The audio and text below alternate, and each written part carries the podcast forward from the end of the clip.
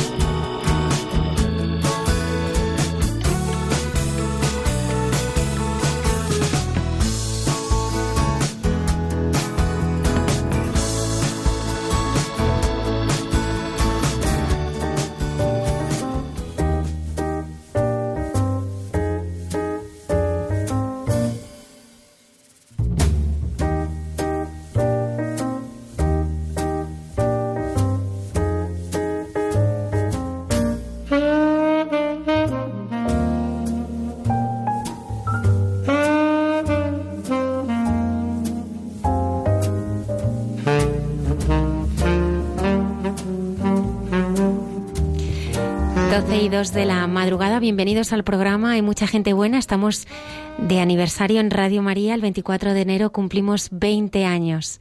20 años de misión. Buenas noches, Padre Javier. Buenas noches, Almudena, y felicidades por la parte que te toca. A todos, a todos, que somos un equipo. Antonio Escribano en el control. Y esta noche tenemos a Paco y a Maki. Pues Paco y Maki llevan casados nada menos y nada más que 27 años. Tienen tres maravillosas hijas, Cristina, Ruth Almudena. A Cristina hace 15 días Paco la llevaba del brazo al altar. ya no hablaremos ¿no? de eso. Él es sobrecargo una compañía aérea, Maki da clases. Y bueno, pues nos van a dar su testimonio pues de cómo conocieron al Señor y cómo viven para dar testimonio de él. Quiero dar las gracias a Quique, ¿eh? el padre Quique Cabrera, que ha hecho posible esta entrevista. Ya empezaste a hablar de mm. ellos ¿eh? cuando mm. estuviste en el programa y quiero darte las gracias. Pues nada, es un placer y es una alegría pues disfrutarles. Son un regalo de Dios, los dos muy grande. ¿eh? Muchas gracias, Quique. El eh, Papa estuvo la semana pasada en, en Panamá y hemos querido rescatar bueno, su predicación durante la vigilia. Solamente aquello que es amado puede ser salvado. Sí, vamos a escuchar algunos fragmentos y los comentaremos ¿no? de, esta vigilia pues en que hablo de cosas muy importantes sobre lo que es la vida cristiana y cómo, cómo afrontar la vida para un cristiano desde el sí de María. Alberto Rollo y la hermana Carmen Pérez también nos acompañarán y abrimos nuestras redes sociales. Estará Lola Redondo recogiendo todos vuestros comentarios. Gracias por estar ahí. Comenzamos.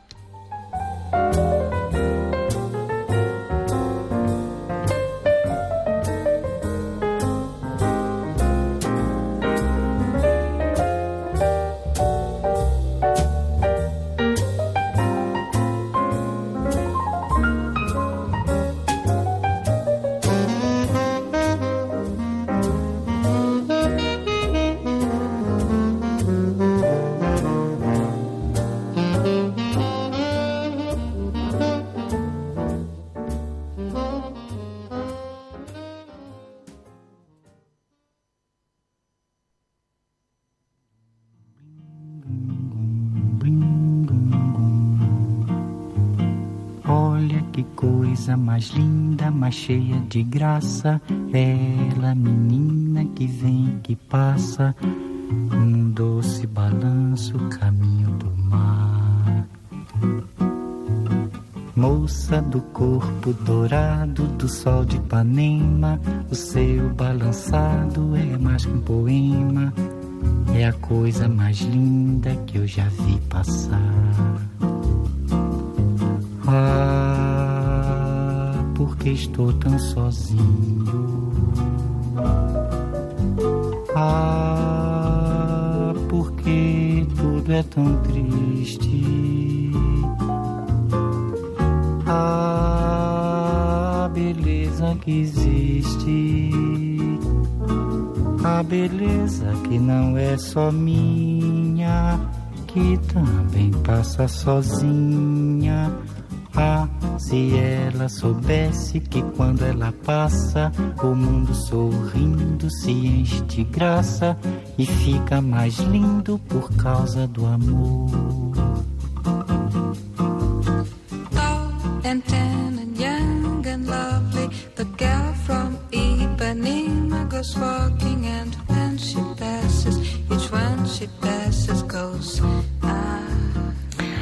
Esta música de lejanos lugares nos recuerda probablemente muchos de los sitios que Paco, por su trabajo en una compañía aérea, recorre también, ¿verdad? Pues sí, pues sí, hemos estado en Ipanema alguna vez, maquillos, sí, y trabajando bastantes veces, sí. Paco, ¿tú siempre has tenido fe? Eh, no, no. Fe en Jesucristo y ser consciente de ella, no. La verdad que, bueno, simplemente ya sabía que existía, no me molestaba, pero no era una cosa que tocara mi vida ni que en la que yo estuviera implicado, ¿no? Era, bueno, yo tenía ya mis, digamos, mis deseos de, de felicidad, entre comillas, los tenía cubiertos, pues con una serie de cosas de la vida, ¿no? Eh, de adolescente, pues de popularidad, de, eh, bueno, éxito con las chicas, aunque suene fantasma decirlo, pero bueno, eh, de, no sé, de, no suspendía, eh, era un buen deportista, muy considerado en el cole y con los amigos y tal, y entonces esa cuestión de la fe me parecía más como una excusa a la que agarrarse de algunas personas o cosas de mayores, por supuesto, que algo que yo necesitase. No, no, pues no fue hasta pasados los veintitantos, a los veinticuatro años, que sí que tuve un encuentro ahí fulgurante con Jesucristo y donde donde me di cuenta que bueno pues que me era querido por Jesucristo que que mm, eh, que había nacido para otra cosa que para tener éxito y, caer bien. Y fue allí que empezó mi vida mi vida de fe. Antes de que te alimentabas de conocerle a él del triunfo eh, pues sí, la verdad. O sea, yo tenía, digamos, lo más espiritual mm, que tenía era, bueno, pues que siempre me ha gustado el arte, eh, la pintura, y eso es lo más. La belleza, yo tenía un concepto de la belleza también en la música, en el arte y eso, que era, digamos, lo que más me alimentaba. Y bueno, pues en la cuestión de, autosatisfacción, eh, bueno, pues tenía mucho éxito con las chicas, como ya digo, y en el cole yo estaba en el equipo de arquitectura y atletismo, teniendo 17 años, y era un equipo de primera división. Y, y luego jugando el baloncesto también en el cole. Y, y dos años en, en, los jesuitas que estudié, pues dan un premio como al mejor estudiante y lo llaman el príncipe o algo así. Y dan un premio al mejor deportista, que para los, para los colegios jesuitas es muy importante un deportista que les dé. Y yo era muy popular con los curas del cole y tal, y ese premio me lo dieron dos años en el cole. Y entonces, pues yo, no sé, me satisfacía mucho pasar por el cole y que todo el mundo eh, supiera quién era y los profes y los curas me llamaban Paco y no Sanz, el apellido que, en esas épocas se llamaban los chicos. Y pues yo con eso tenía suficiente, ¿no? Era, bueno, es, es más, yo es que pensaba que eso era todo, ¿no? Y que la gente que no podía llegar, digamos, a esos niveles de autoestima y de, pues entonces sí que bueno, que podían, podían mirar a otro sitio, mirar a Dios o mirar la religión como una cosa, digamos, bueno, nos han dicho que Dios nos quiere a todos y ya que realmente no me quiere nadie en la vida, pues Dios me quiere. Sí lo comprendía, ¿no? Pero no era una cosa que, que, que fuese conmigo, la verdad. O sea, la fe era para los perdedores. Sí, pues sí, sí, sí, sí pensaba eso, sí. Sí, y que todo ese mundo, pues, digamos, eh, bueno, er, er, una cosa que sí que, he visto después, pero que entonces lo veía de otra forma, eh, ahora veo que la iglesia, digamos, es un sitio de cabida a todo el mundo, eh, donde es el verdadero hogar, donde tu corazón descansa en Jesucristo, eso. Pero, digamos, la parte mala de eso eh, lo veía antes, ¿no? Es un sitio donde iban los frikis porque nadie les echaba, o donde iba esta gente rara que no aguantaba a nadie, los aguantaban en la iglesia. Y entonces era lógico que estuvieran ahí, ¿no?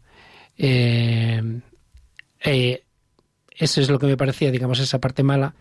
después he vivido y he experimentado que la grandeza de la iglesia y la Madre Iglesia, ese, ese corazón que acoge a todos, también les acoge a ellos, claro, por supuesto. Muchas veces hablamos en broma de, de los preferidos de Dios. Eh, cuando vemos a alguien así no sé, como un poco raro y, hacemos esa broma, ¿no? Es un, es un preferido de Dios. Pero yo en esa época, digamos que lo hacía de forma un poco despectiva, tampoco despectiva, ¿no? Pero no, no sin poner mucho interés y, y que con el tiempo pues he visto que realmente son preferidos de Dios y que realmente la Iglesia acoge pero a ellos y a mí, que soy un desgraciado también. ¿Cómo te encontraste con Jesús? Pues, a ver, mi madre, eh, que como toda madre de seis hijos, eh, pues era una mujer muy, digamos, muy emprendedora, no empresarialmente, ¿no? Pero en el sentido de, de buscar cosas siempre en constante búsqueda, ¿no? En los 70 fue perdón, en los 70 fue como una mujer hippie que de las primeras personas a las que yo eh, vi eh, eh, utilizar la comida macrobiótica, el yoga y ese tipo de cosas, ¿no? Mi madre siempre en, constante búsqueda, búsqueda, búsqueda. Una mujer que se llamaba Margarita, con la que estaba haciendo unos cursos, le invitó a un cursillo de cristiandad. Entonces, mm, recuerdo que mi madre fue un fin de semana el domingo en que llegaba a casa por la noche yo estaba viendo un programa de la televisión que se llamaba El arte de vivir y cuando entró por la puerta se puso delante de la tele y me dijo, Paco, no sabes de dónde vengo, no sabes lo que he vivido. Y yo le decía, sí, sí, mamá, pero quítate, quítate delante, que estoy viendo este programa que son las tantas, era como la una o por ahí, y lo ponían. Déjame que estoy viendo. No, no, es que tú no sabes, no sabes de dónde vengo, ¿no? Y mi madre estaba completamente iluminada mi madre me dijo, mira, me tienes que prometer que vas a ir a este sitio.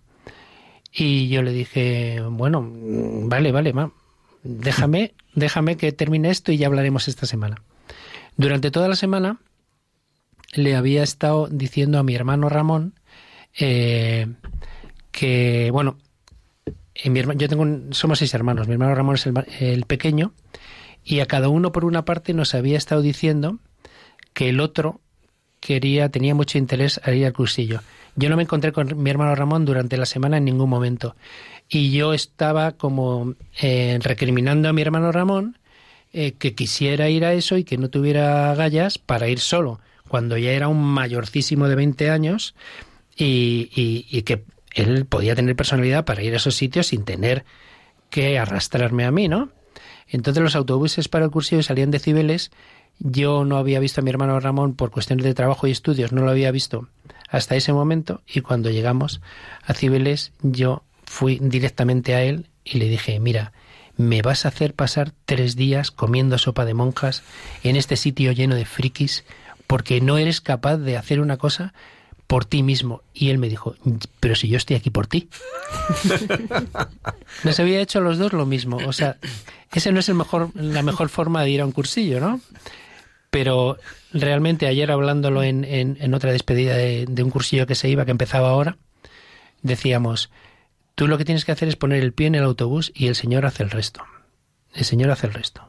Tú dar ese paso, como sea, y el Señor hace el resto. Y luego, pues en el cursillo, eh, me encontré desde el primer momento, eh, bueno, me encontré con mí mismo, con cómo había estado desperdiciando años de mi vida con cómo había estado a cosas que no daban la satisfacción eh, y pronto me encontré, tuve un encuentro eh, muy concreto, muy, muy brillante, muy luminoso con Jesucristo y con la Iglesia que realmente cambió mi vida. Yo dije, a partir de aquí ya nada igual, ¿no?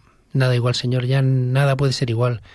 Ya esto, no sé dónde voy, no sé qué voy a hacer, no sé cómo seguir esto, pero sé que no va a ser igual, ¿no?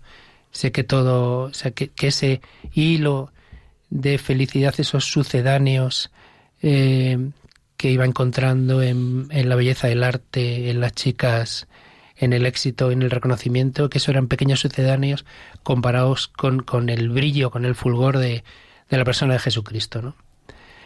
Y a partir de ahí, bueno, pues es mm, la vida en la comunidad eh, de cursillos. Al poco tiempo conocí a Maki, mi mujer, eh, y claro, cómo, cómo, cómo cambia una vida en solitario a una vida en común, ¿no? Ella era, en ese momento, yo cuando la conocí no era mi novia, claro.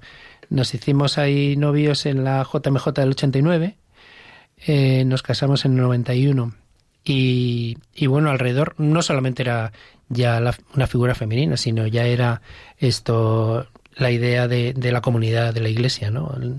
Una iglesia de un movimiento eclesial que, que, que te lleva al Señor, donde vives, eh, donde compartes la palabra, compartes el pan, donde, bueno, pues como a mí yo tenía muy poca idea en esas épocas de, digamos, de las escrituras y todo, ¿no? Pero, pero lo, lo poco que me sonaba a los primeros cristianos me parecía que era, que era aquello. Maki. Hola, buenas noches. buenas noches, mujer de Paco. Sí, sí, ¿Cómo vivías tú la fe antes de encontrarte con Paco?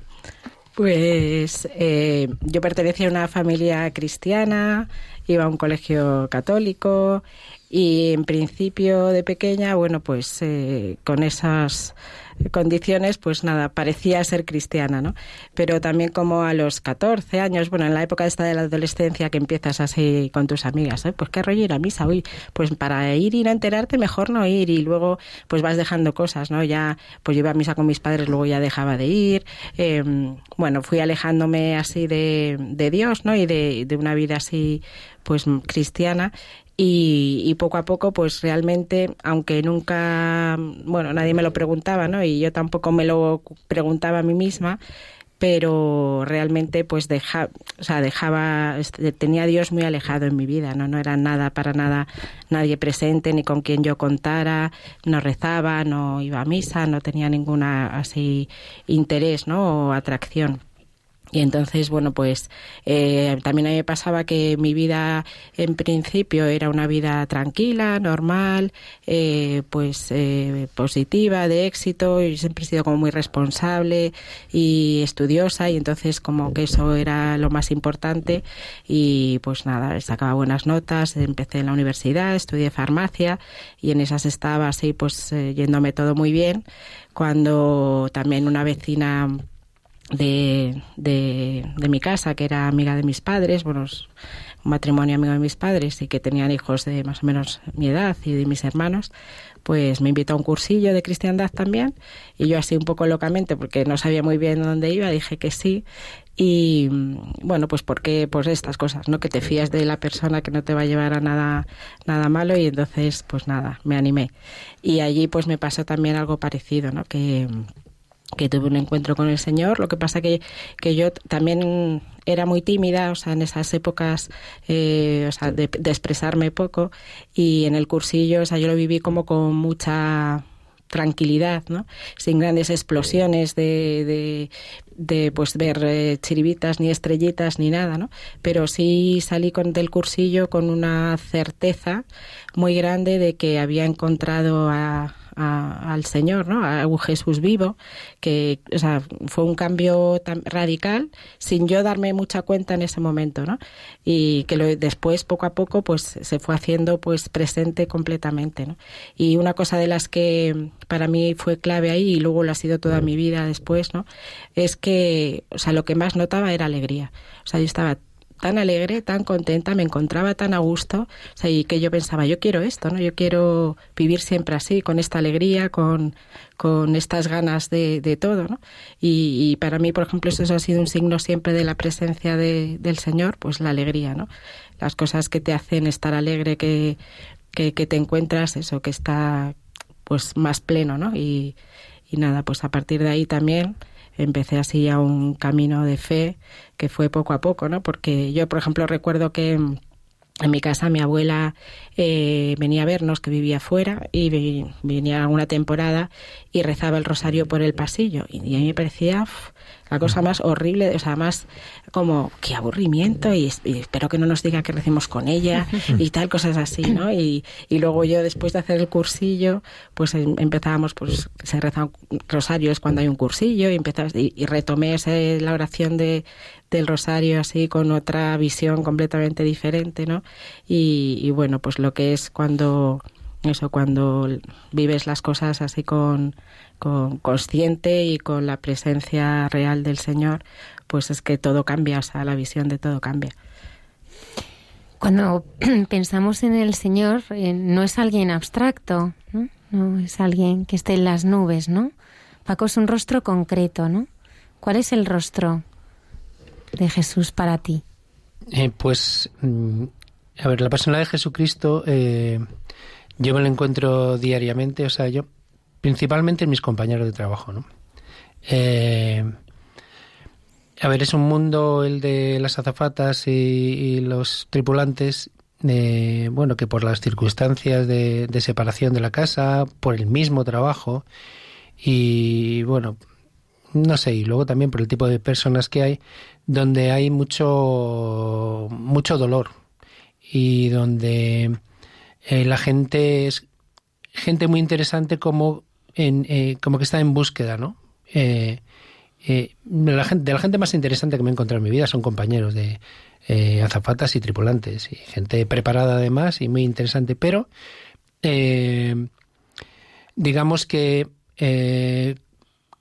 veo en ellos algo que veía en mí también, ¿no? Como es esa falta de foco final en, en algo que, que yo sé que les va a llenar, ¿no? que es la persona de Jesucristo. Eh, nosotros, por el movimiento de cursillo de cristiandad, lo que estamos eh, acostumbrados a ver, y aunque es una costumbre eh, tremenda que, que, mm, todavía al día de hoy nos asombramos, es de cómo entra alguien en el cursillo el jueves por la tarde, a años luz de una experiencia de Dios o de una presencia de Jesucristo, y cómo salen tocados el domingo por la noche, totalmente. Como yo eso lo he visto muchas veces y como, y como gracias a Dios el Señor me ha permitido ir viéndolo a través de los años, pues digamos que, que, ese, ese anhelo es... Eh, los cursillistas vivimos con ello, ¿no? Esas personas que vamos conociendo, en las que tú ves un, un, eh, un ansia de buscar algo más, ¿no? Como, lo, como se contó que tenía mi madre, eh, ese, esa búsqueda, tú sabes que, que, el Señor es el, que les va a llenar eso, ¿no? Y, y, después es una, es una cosa muy curiosa, es una paradoja, porque al mismo tiempo que quieres que esa gente se encuentre con el Señor, al Señor lo ves en ellos mismos también, en esa misma gente, ¿no? Eh, bueno, eh, ya es eh, por los años, más que nada, por los años que tengo, que tengo 55 años, ya y hice cursillo con 24, pues ya he ido viendo compañeros y compañeras eh, que después de haber tenido un encuentro con Jesucristo, después de haberse incorporado a la vida de la Iglesia, me han dado a mí lecciones de fe y de vivir la fe como no hubiera imaginado nunca, ¿no? Me estoy acordando de personas concretas eh, a las que a, lo largo del tiempo, o sea, de, entrar en el cursillo sin saber los rudimentos de la vida cristiana, prácticamente sin saber rezar el Padre Nuestro, a tener eh, una vida de oración, una vida de unión eh, a Jesucristo, de, de, de, prácticas sacramentales, de direcciones espirituales, de no sé, una vida muy, muy en la que yo eh, mm, a veces me, me, he visto cuestionado, ¿no? O sea, he visto cómo esta gente iba teniendo una vida junto al Señor que muchas veces eh, nos sirve a nosotros también. Viendo la gente que va haciendo el cursillo te va dando, te va enseñando y te va dando lecciones de, de cómo el Señor actúa en sus vidas, ¿no? Pero, pero sí, principalmente eh, a Jesucristo eh, lo he encontrado muchas veces en, los compañeros, en la gente en general, ¿no? En los hermanos, pero, pero sí, en los compañeros y en la vida comunitaria de, de cursillos. ¿Cómo evangelizas, Paco, en tu trabajo? Porque tu trabajo es en medio del aire. Sí. Pues principalmente eso, con los compañeros, ¿no? Tú, eh, antes fuera del micrófono estábamos comentando que que bueno que hay ciertos ambientes que te parecen un poco más difíciles o yo una vez oí una frase a un, a un amigo que no me gustó nada y en la que dije yo lucharé contra esta frase toda mi vida y él decía él decía que en el trabajo no hablaba de Dios porque en la taberna conversaciones de taberna él decía no esta frase. Y yo dije no o sea esto no puede ser. En la taberna también está Dios y donde no digo que aprovechemos el, la locura y el holgorio porque hay veces que no, o sea, que es anti, vamos, es antitestimonio. Pero Dios está en todas partes y, y, en, y en, en el ambiente de trabajo que en principio, de mi trabajo, que en principio parece hostil, eh, todas las personas, y eso lo, lo, aprendí pronto y lo he ido viendo siempre, todas las personas, todas tienen sed de Dios. Y tienes que buscar, son ese ovillo en el que tienes que buscar la punta para ir tirando de ahí, ir tirando, y todo el mundo tiene sed de Dios. Me acuerdo que al principio, cuando hice el cursillo, la, quería convencer a la gente eh, diciéndole, vente a un cursillo de cristiandad, eh, vente que vas a rezar, que y eso no era más que ahuyentar a la gente, ¿no? Ahora, últimamente, eh, últimamente no, vamos, son ya años, pero eh, digamos que el, el, fruto de la amistad que tienes con la gente, fruto de la amistad, eh, le ofreces, eh, le ofreces a tus compañeros, le ofreces a la gente cosas que ni se lo imaginan, ¿no? Un sitio donde te vas a sentir querido como nunca te has sentido querido. Tú estás hablando de Jesucristo, claro.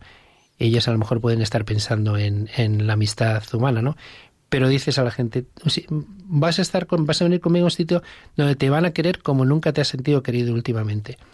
Eh, vas a ir a un sitio donde esto vas a sentir una alegría eh, que quizá estabas buscando. Y, y, y digamos que esos, esos son los pequeños hilos a los que hoy día nadie, nadie se resiste.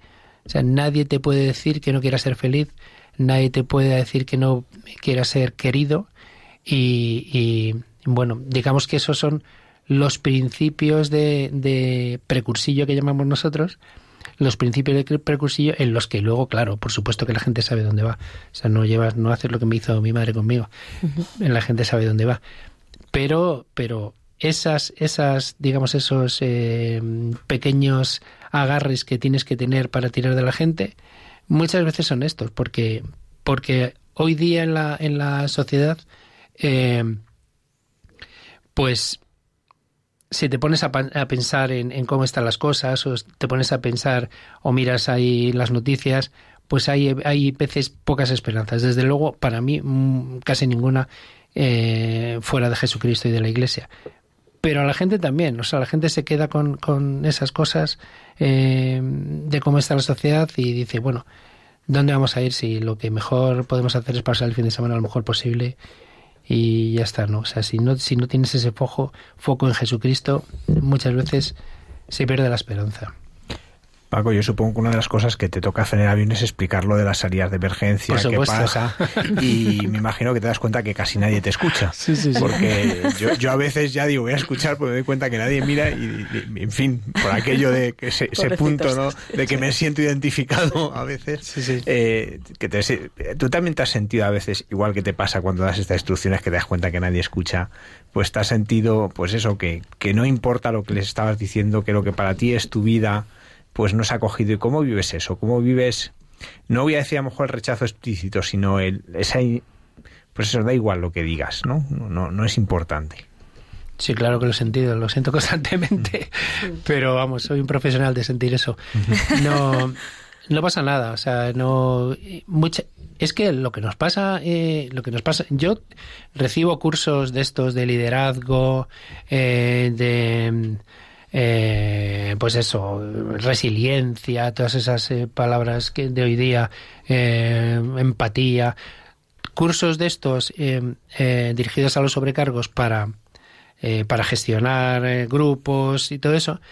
Y lo que, lo que nos quieren hacer pensar ahora mismo es que todo está en nuestras manos y que dependiendo de lo hábiles y profesionales que seamos, van a salir las cosas digamos que eh, en la felicidad eh, con mayúsculas de una persona no está todo en cómo hagamos nosotros las cosas.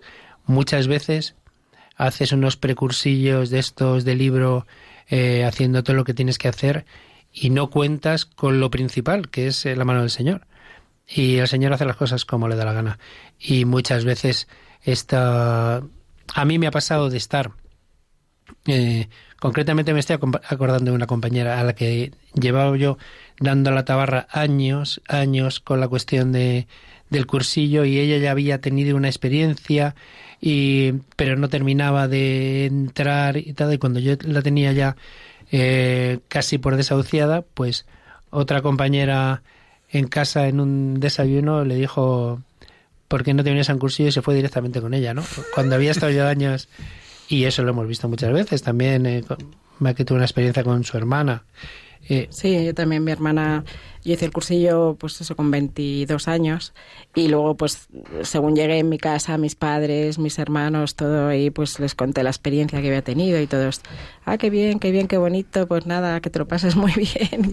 o sea, les pareció fenomenal, pero vamos, mis padres encantados porque además me veían feliz, pero mis hermanos, pues un poco les daba igual, ¿no? No, no tenían así un atractivo no, no se interesaron más. ¿no? Y yo, por ejemplo, a mi hermana, eh, nosotros eh, somos seis hermanos, uno de mis hermanos murió hace tiempo, y cuatro chicos y dos chicas. Y mi hermana y yo, pues estábamos ahí como muy unidas y yo le, la invitaba, ¿no? Siempre que había un cursillo, Paloma, ven, ven al cursillo que te va a encantar. Si para ti está fenomenal eso, Maki, pero yo es que a mí no me va estos rollos y tal. Y ella así constantemente, ¿no? Bueno, pues así 18 años. Y un día que estaba, que vino en casa a recoger a, mi sobrino, que a su hijo, que estaba ahí con, pasando la tarde con nosotros, pues un sacerdote que, que estaba ese día, que había venido, eh, se iba a un cursillo al poco tiempo, nada, a los 15, 20 días, y se le presenté, esta es mi hermana Paloma, y encantada, pum, pum, pum, y dijo, Paloma, ¿te vendrías conmigo un cursillo? Entonces mi hermana directamente le dijo, pues sí, y yo no sabía si alegrarme o matarla, porque claro, después de tantos nos que me había dado a mí, ¿no? Y es verdad que, que bueno, pues tú rezas por la gente que quieres, además porque, sí, porque, o sea, lo que yo he vivido, pues eh, que la gente que tengo cerca y que quiero y que me preocupa, pues quieres también que sean felices, ¿no? Y que vivan eso que tú has vivido y aunque sepas que, que tienen una vida que a lo mejor no es muy desgraciada ni muy terrible, pero sabes que pueden tener mucho más y que pueden tener más alegría, que pueden tener, o sea, que lo pueden tener todo, ¿no? Y entonces quieres para ellos, pues como para tus hijos, ¿no? Quieres lo mejor y, y por eso pues les, les ofreces eso, ¿no? El que se acerquen a Dios y, y bueno, pues yo luego encantada, ¿no? Pero sí, sí, esto pasa, que es verdad que a veces parece que, que no tiene como fruto las cosas que haces, pero luego es verdad que pues Dios es el que dará el fruto a lo que nosotros sembremos también, o sea que Sí, muchas veces nos empeñamos en las técnicas y en hacer las cosas como nosotros creemos y luego Dios es muy gracioso y hace las cosas como Él quiere y, y, siempre mejor que nosotros, claro. Y no, y también que muchas veces que, que a veces pensamos que, bueno, esta persona con la de tiempo que llevo eh, hablándole del Señor y ya lo que hemos compartido y tal, y finalmente no va a un cursillo y, y muchas veces te lo tomas a lo mejor como un fracaso, como no sabes lo que el Señor está haciendo con esa persona y no sabes lo que finalmente va a hacer y no sabes cómo se lo va a encontrar. O sea, tú en tu... parece muchas veces que nos queremos colgar la medallita de, de, que hemos conseguido algo, ¿no? Y el Señor sabe muchísimo más y hace las cosas muchísimo mejor que nosotros. Desde luego que yo sí. Paco, antes hablabas de, de la parte de los compañeros, pero bueno, está la parte de los pasajeros, ¿no? Eh, porque claro, cuando la gente oye hablar de un auxiliar de vuelo, de un sobrecargo, piensa en el carrito de los de las bebidas. Y, en, aterriza, como puedas. aterriza como puedas, pero, pero bueno, vuestra labor es fundamental y, muchas veces os toca hacer de psicólogos, otras veces de mediadores, otras veces casi de médicos. Eh, eh, en algún caso está de comadrona, ¿no? Entonces, eh, ¿cómo se vive también esa relación, ¿no? Que a lo mejor no es una evangelización explícita, porque no, no, no es el lugar, no es la manera, pero, pero sí es, en el fondo hay un testimonio también. Sí. Sí, sí, sí. Bueno, un compañero mío decía que éramos camarero, bombero, psiquiatra. Hay cantidad de gente que luego a lo largo se viene donde estás tú y, y bueno, con la excusa de esperar a que el baño está ocupado, empiezan a hablar y la gente te cuenta cosas realmente increíbles. Incluso compañeros también. Tenemos ahí conversaciones en el Gary de decir, madre mía, esta eh, persona, las cosas que me cómo está abriendo su corazón y todo, y, prácticamente no nos conocemos de nada, nos hemos visto allí en, en el aeropuerto y tal.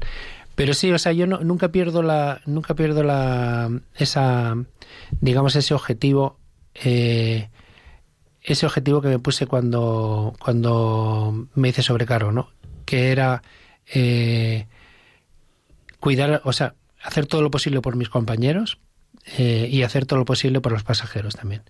Eh, cuando yo mm, era auxiliar de vuelo antes de ser sobrecargo, siempre me parecía como que el sobrecargo estaba en una posición de, digamos, de, de poder y que podía hacer mucho bueno y mucho malo también por, por decirlo vulgarmente, por azafatas más jóvenes que iban un poco, digamos, a los sitios eh, no desamparadas, ¿no? Pero como que necesitaban más ayuda que, que, que, más alguien que les ayudara que un jefe, ¿no? Eh, y entonces eso me lo puse desde el principio como estar siempre para, para, para ayudar en lo que pudiera y, que, y hacer las cosas lo más fácil posible, pues lejos de casa, en situaciones... Hay veces que sean situaciones difíciles en el avión, eh, muchas veces, y estar más... Y, con los pasajeros también, ¿no? Los pasajeros eh, que en su mayoría, la mayoría de los pasajeros que entran en un avión, vienen de una situación de tensión, de que han facturado y que se les pasa el peso, que no, que dónde está la puerta de embarque, eh, que van a llegar tarde, que me han sentado lejos de mi hijo. O sea, una situación de tensión muy grande, que cuando, cuando llegan al avión, que muchas veces lo comentábamos, parece que es que el, el papel del, de la tarjeta de embarque tenga algo que excita a los pasajeros, porque llegan al avión y están todos nerviosos y todos ahí como y enseguida saltan con cualquier cosa, ¿no?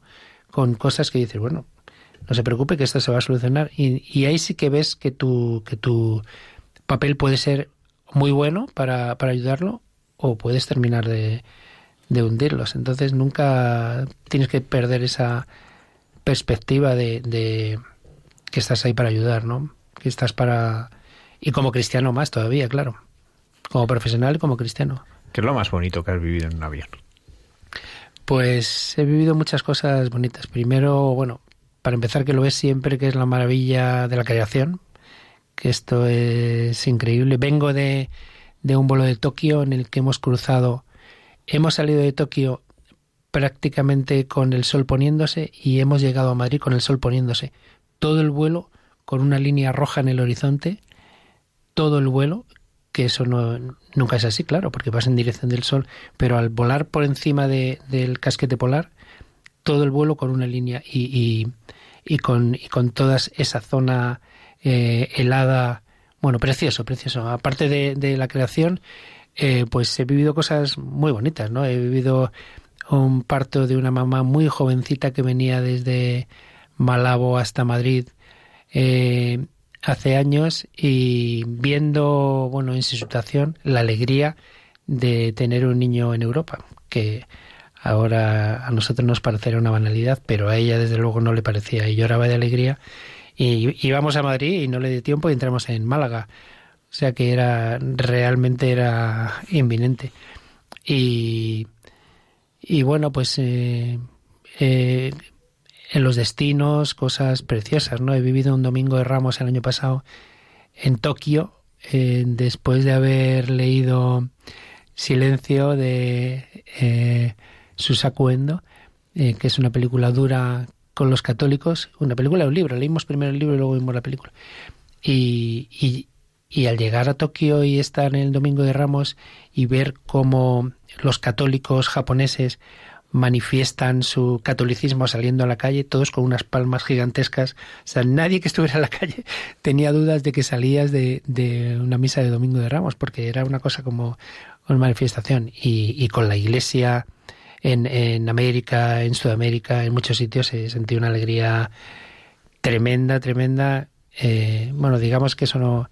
O sí, sí forma parte del trabajo también, ¿no? O sea, pero vamos, la, la alegría de ver la iglesia en el mundo pues ha sido tremenda, ¿no? Ir encontrándome eh, misas en holandés, en alemán, de las que no entiendo nada, y sentir una, una, una presencia de la iglesia y un compartir, un ser parte de la iglesia eh, fantástico, ¿no? Yo en cada sitio que voy, eh, eh, en cada destino que voy al hotel, pues tengo, digamos, mi parroquia. O sea, tengo mi parroquia de Madrid, que es la de los dominicos de Conde Peñalver, Pero después, por ejemplo, el Seratón de Buenos Aires, pues tiene al lado los sacramentinos y entonces conozco al párroco, me he confesado, tengo un director espiritual, ¿eh? pero bueno, esto es una tradición a él, me he confesado eh, con ese párroco, en cada sitio donde voy tengo, digamos, mi parroquia, es una vivencia de la Iglesia eh, universal, comprende la palabra católico mucho mejor y, y hay en sitios donde llegas y el, el, el, país te resulta hostil o te resulta raro, pero entras en la iglesia, empieza la celebración de la Eucaristía y dices, estoy en casa totalmente, o sea, estoy de principio a fin. Te sientes... Además, en esa parroquia siempre me sacan a leer y dicen que salga el hermano español. O sea, es un, es un sentimiento el de vivir en iglesia que también se lo agradezco a la Madre Iberia que me ha, que me ha permitido conocerlo esto y me ha facilitado esto. En América y bueno, en todos los sitios, en Europa, en los sitios donde he ido trabajando. En todo lo que nos hablas, mm, pues manifiestas esa admiración por, por la alegría y por la belleza de, la iglesia. Hoy vivimos un momento en que constantemente se señalan las sombras, constantemente se señala el pecado, incluso eh, dentro de la iglesia no, no, lo vivimos gozosamente, al contrario, a veces tenemos una visión como muy pesimista, ¿no? Eh, y tú, sin embargo, pues eres capaz de descubrir eh, pues todo esto y me gustaría que andases en esto tú, cuando escuchas todas estas sombras y a la vez estás viendo toda esta vida, ¿no? Porque es, el privilegio de ver esta catolicidad. ¿Tú cómo vives una cosa y vives la otra? Bueno, la verdad que el pecado en la Iglesia, eh, que es evidente y que últimamente está puesto con altavoces y magnificado, pues es dolorosísimo, la verdad. Es, realmente es muy doloroso.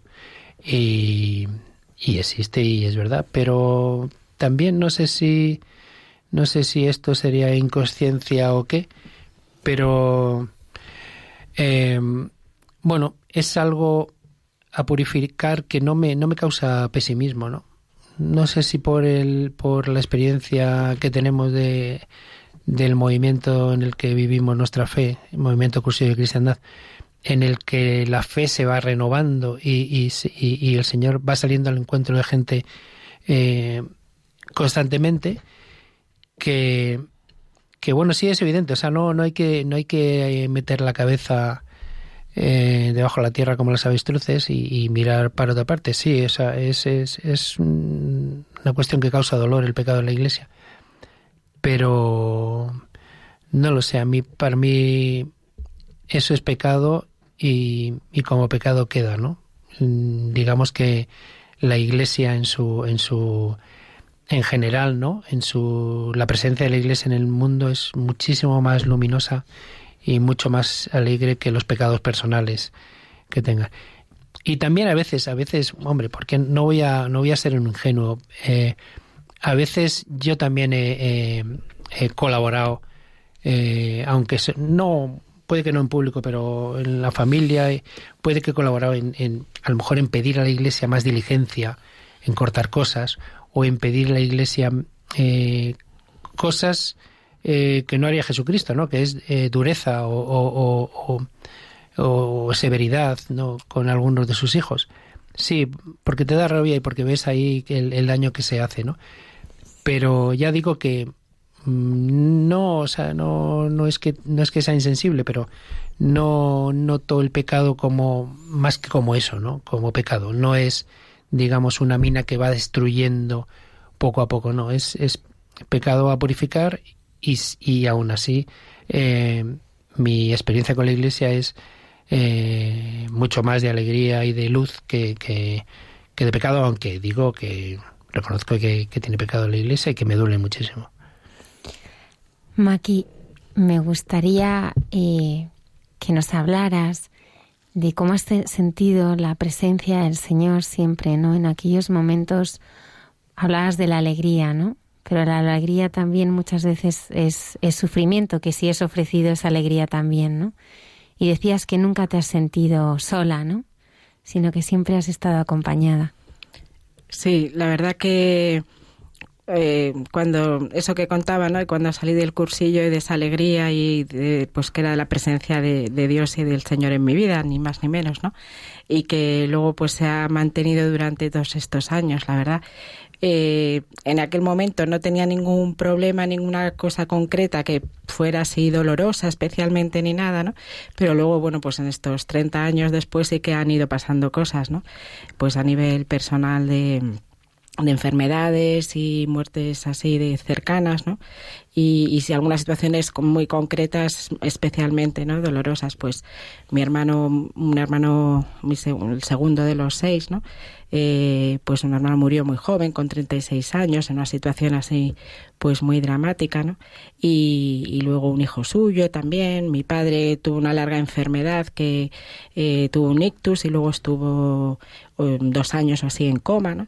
Y, y, bueno, pues to, todo eso, gracias a Dios, o sea, lo, lo, he vivido después, pues de la mano del Señor, ¿no? Y, y pues muy acompañada y muy consolada y muy confortada, pues por la Iglesia eh, concreta en en personas, ¿no? Pues la enfermedad de mi padre, por ejemplo, pues en mi familia fue como una causa de unión para todos, ¿no? Mi padre después de estar en coma había pasado por se había recuperado había estado ingresado y, y al final pues esos dos años pues mi madre decidió tenerlo en casa eh, mis dos hermanos mayores eran médicos y bueno, pues un poco nos preparamos todos así como en plan el kit, uno le hacía una cosa, otro le hacía otra, y, y, mi madre fundamentalmente no era la que tiró para adelante, ¿no? Y, y, se hizo como más cargo. Eh, pero sirvió para unirnos un montón a la familia. Yo después viéndolo, recuerdo cuando iba al hospital a verle que estaba muy malito y iba en el autobús y siempre pasaba antes por la iglesia al lado de casa, por la parroquia y estaba un ratito en el sagrario con el Señor y luego ya me iba al hospital, ¿no? Y decía, joder, esta gente que va en autobús igual pues, están tan contentos, no, no les pasa nada y, y mi padre el pobre está ahí fatal, yo iba ahí como con pena, ¿no?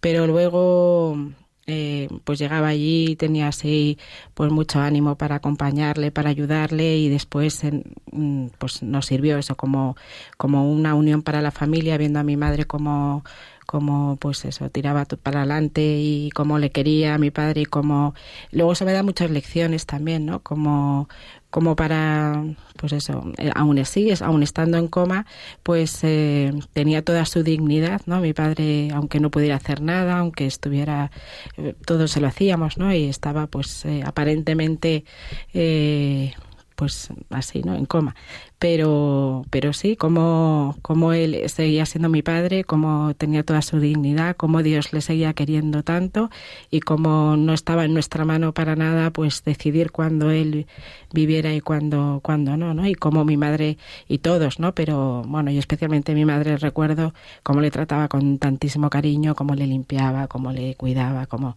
pues un hermano le hacía la manicura, yo le lo, tenía una traqueotomía, yo se la limpiaba, otro la afeitaba, o sea, todos le cuidábamos y es verdad que yo lo recuerdo esto como una etapa muy bonita, o sea, de, de pena y dolor y, y, que es verdad que se sufre, ¿no? Porque es una persona ahí que quieres mucho a tu padre así pues que ya no es ese padre que, que habla y que te dec y decide las cosas y pero pero sí como bueno pues los papeles ahora están al revés no ahora eres tú la hija la que cuida al padre como él te cuida a ti cuando eras bebé no y y sí, lo recuerdo. Y todo esto, pues porque el foco, cuando el foco lo ves con los ojos de Dios, las cosas es completamente diferente, ¿no? En vez de ser una tragedia de desesperanza, es lo contrario, ¿no? Y yo, por ejemplo, eso, la experiencia de la enfermedad de mi padre y de luego eso, ese tiempo, pues ha sido como mirando atrás, ahora pues eh, sin entender exactamente las cosas y pensando, pues mira, me gustaría que hubiera que siguiera aquí, me gustaría que hubiera estado bien, pero lo, sin embargo lo veo como una época muy bonita, muy bonita, o sea, de, de de, de, alegría también, ¿no? Pues eso, porque lo fundamental que era el cariño, el amor que nos teníamos, pues, eh, o sea, yo pensaba, fíjate, papá, aún estando así, nos une a todos un montón, ¿no? O sea, que, que es verdad que, pues eh, en esos momentos así difíciles o, que, el, que, el mundo no entiende, eh, de dolor que no tiene mucha explicación porque tampoco le encuentras una explicación, pero cuando están puestos eso bajo el foco de Dios y, y cuando ves al Señor ahí en ellos, pues es que cambia totalmente, ¿no? Entonces, pues eso, en cosas concretas sí que sí que veo cómo, cómo está Jesús, ¿no? En vivo y, presente en, en, las personas. Y, y también es verdad, como decía Paco de sus compañeros, así yo, es verdad que, o sea, mi vida eh, ha sido mucho una vida familiar, ¿no? De, pues, eh, es como pues doy clases pero prácticamente o sea he tenido trabajos pero básicamente pues eh, pues mi prioridad siempre ha sido como la familia, ¿no?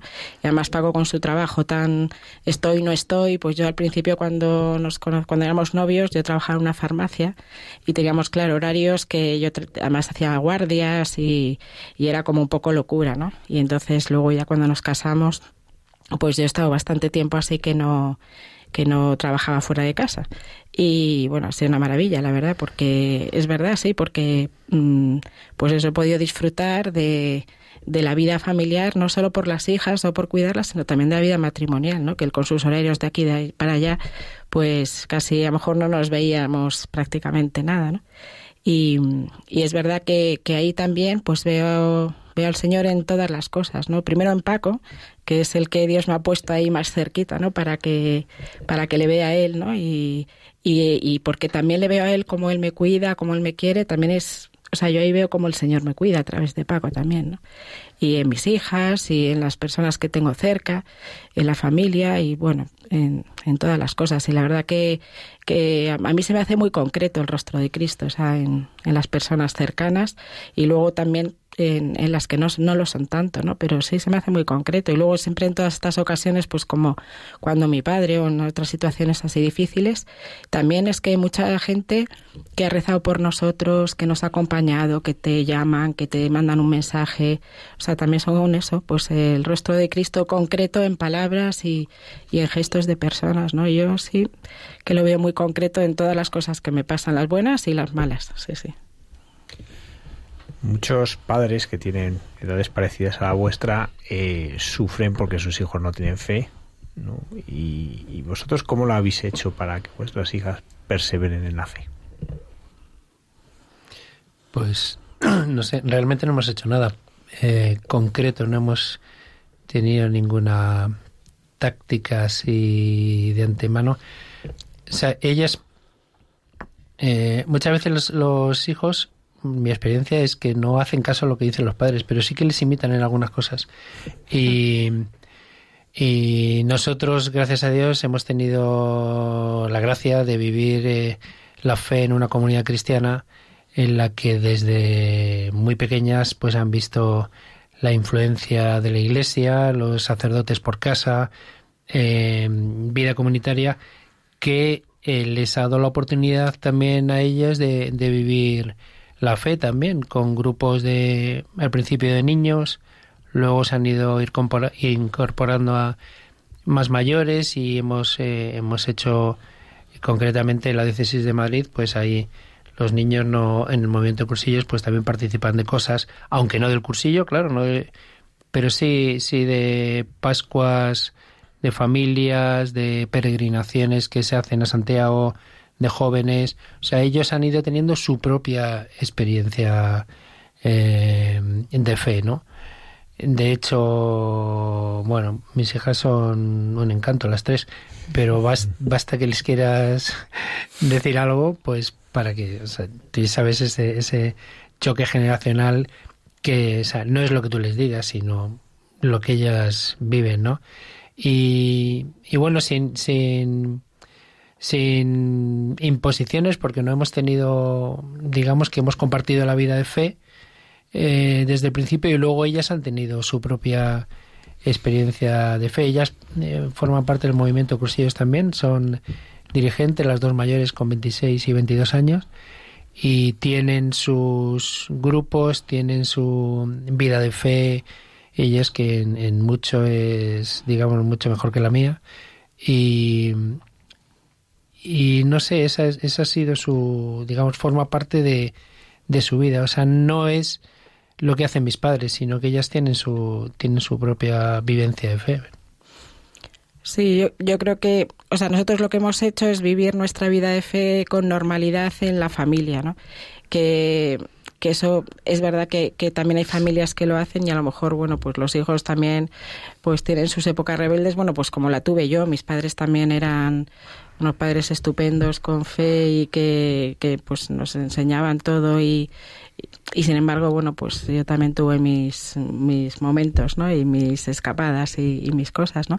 Pero es verdad que, que lo, lo, comentamos mucho los dos, que damos muchas gracias a Dios por esto, que, que no es que, yo creo que no es que hayamos hecho nada especial ni ninguna fórmula mágica, ¿no?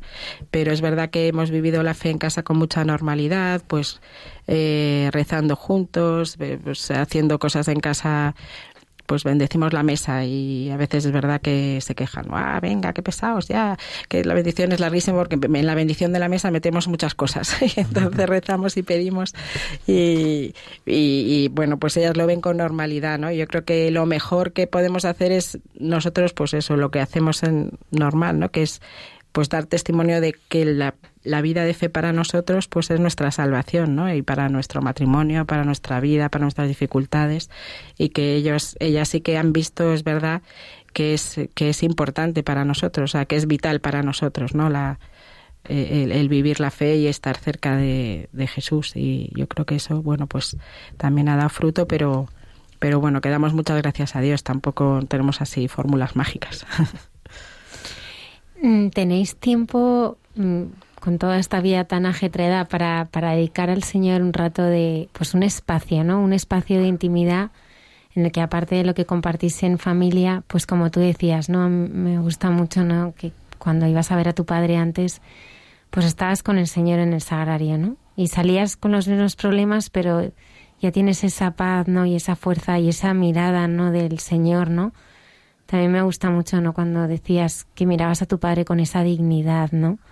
¿Cuántas veces nos hace falta esa, esa mirada de dignidad con tantas personas, ¿no? Que, que, que, es la mirada del Señor, ¿no? Esa mirada que aun cuando estás más roto, aunque puede ser inútil para todos, ¿no? Pero, pero Él te ensalza siempre, ¿no? Desde la debilidad a lo más alto. Y me gusta también cuando dices que el Señor te habla, ¿no? Y que muchas veces te pone las cosas con letras de neón, ¿no? ¿Cómo es esa relación, Maki?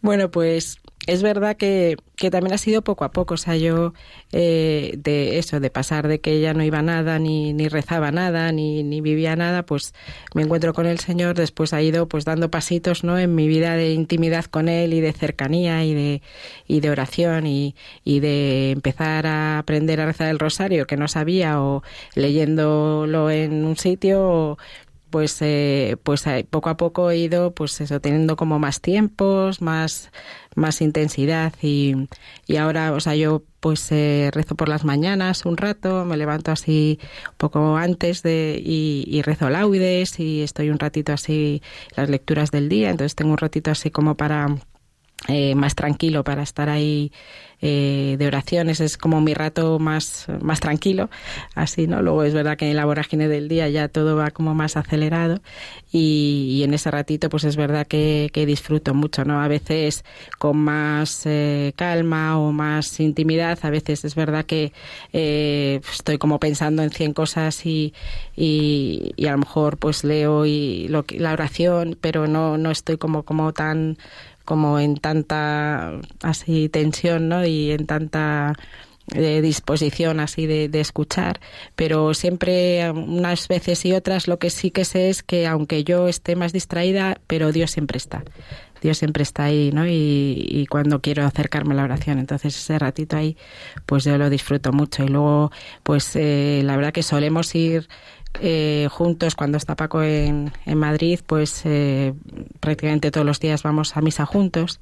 Y entonces ese rato de la Eucaristía también es precioso porque es verdad que hay en las lecturas del día y, y en las y cuando luego a lo mejor en, en mis salas vuelvo a escuchar, eso es verdad que a veces yo pienso, solo le falta eso, poner las luces de neón y, y decirme la frase exacta que necesitaba, eso, en un luminoso. Porque, y luego además te la repite a veces. Sí, sí, porque luego además eso digo, pues que ya, ya me he enterado, ya me he enterado, ¿no? Porque voy yo con mi preocupación por algo concreto, ¿no?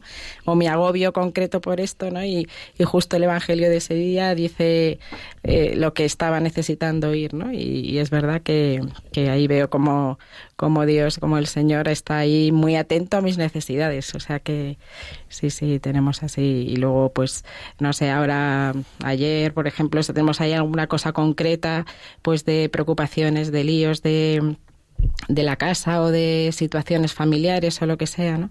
y pues ayer nos acercamos un ratito ahí al sagrario los dos, ¿no? Para decir también, vengamos a poner esto en manos del Señor, que estamos todos como muy atareados en que se resuelva y vamos a, a estar un ratito ahí con el Señor y se lo ponemos ahí también en sus manos, ¿no? O sea que, que es verdad que, que cualquier rato así de estos es, es muy jugoso, ¿no? Ahí siempre lo disfruto. Paco, ¿para ti el sagrario también es tu fuerza?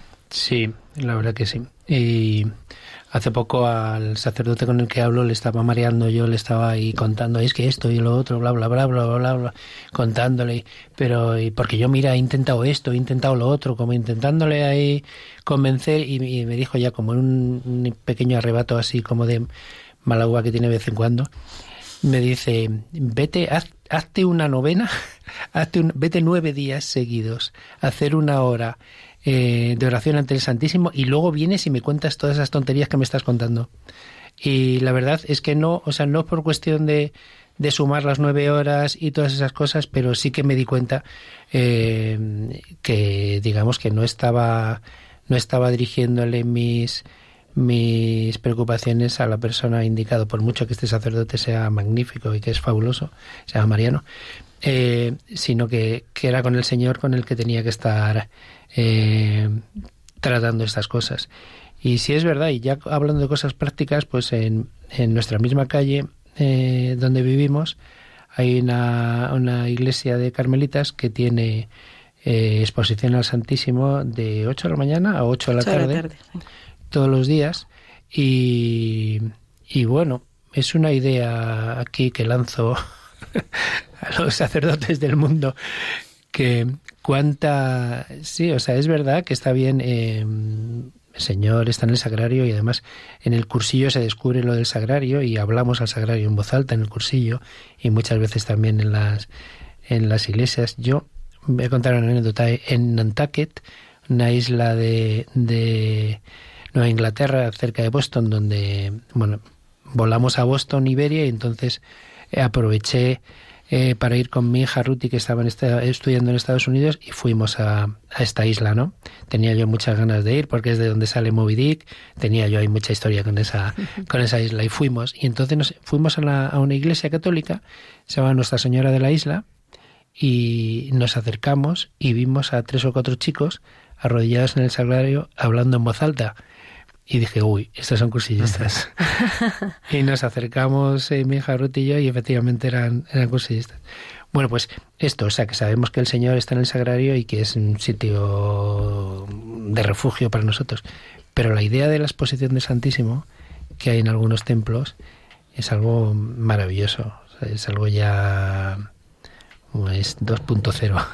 Es ya encontrarte con el Señor, tenerle ahí y, y, y todas las, todas las eh, cosas que pasan cuando tú estás ahí arrodillado ante el Señor es bueno es bonito pasar delante de una iglesia y santiguarte muy bien. Y es bonito los agrarios y es maravilloso. Pero esa, ese, ese guante que lanzo a algunos sacerdotes que si tienen un espacio y si tienen una posibilidad de dejar expuesto el Santísimo bueno pues que es algo es algo maravilloso. Y, y sí, el, pues eh, desde que está esto abierto, pues sí, vamos, maquillo de vez en cuando, eh, pues antes de algo, ¿no? Antes de, de bueno, pues cuando la, la boda de Cristina, nuestra hija mayor, que se ha casado hace dos semanas, y, en, en, o no hace falta excusas tampoco, pero antes muchas veces de, de ponernos a darle eh, a, la cabeza para solucionar cosas, pues le procuramos calentarle la cabeza primero al Señor un poco en estos espacios de, de, Santísimo. Bueno, está precioso expuesto además allí, ¿eh? está con un foco y siempre tienen una... Eh, deben tener un turno, supongo, porque siempre hay alguien mm. con una silla preferente y bueno, es una idea magnífica. Hace poco un, un amigo de cursillos, un chico que es ahora el responsable de nuestra Ultrella. La Ultrella, digamos, es el sitio donde nos reunimos semanalmente. Bueno, pues él proponía eh, como algo de la Ultrella hacer empezar un turno entre todos los miembros de la Ultrella de Sagrario ante Santísimo para encomendarle pues lo que lo que fuera, ¿no? Principalmente es el, el, el éxito del cursillo que es que la gente se encuentre con Jesucristo pero bueno, lo lanzó la idea todavía sin concretar mucho y nos parecía todo es una cosa ahí muy bonita.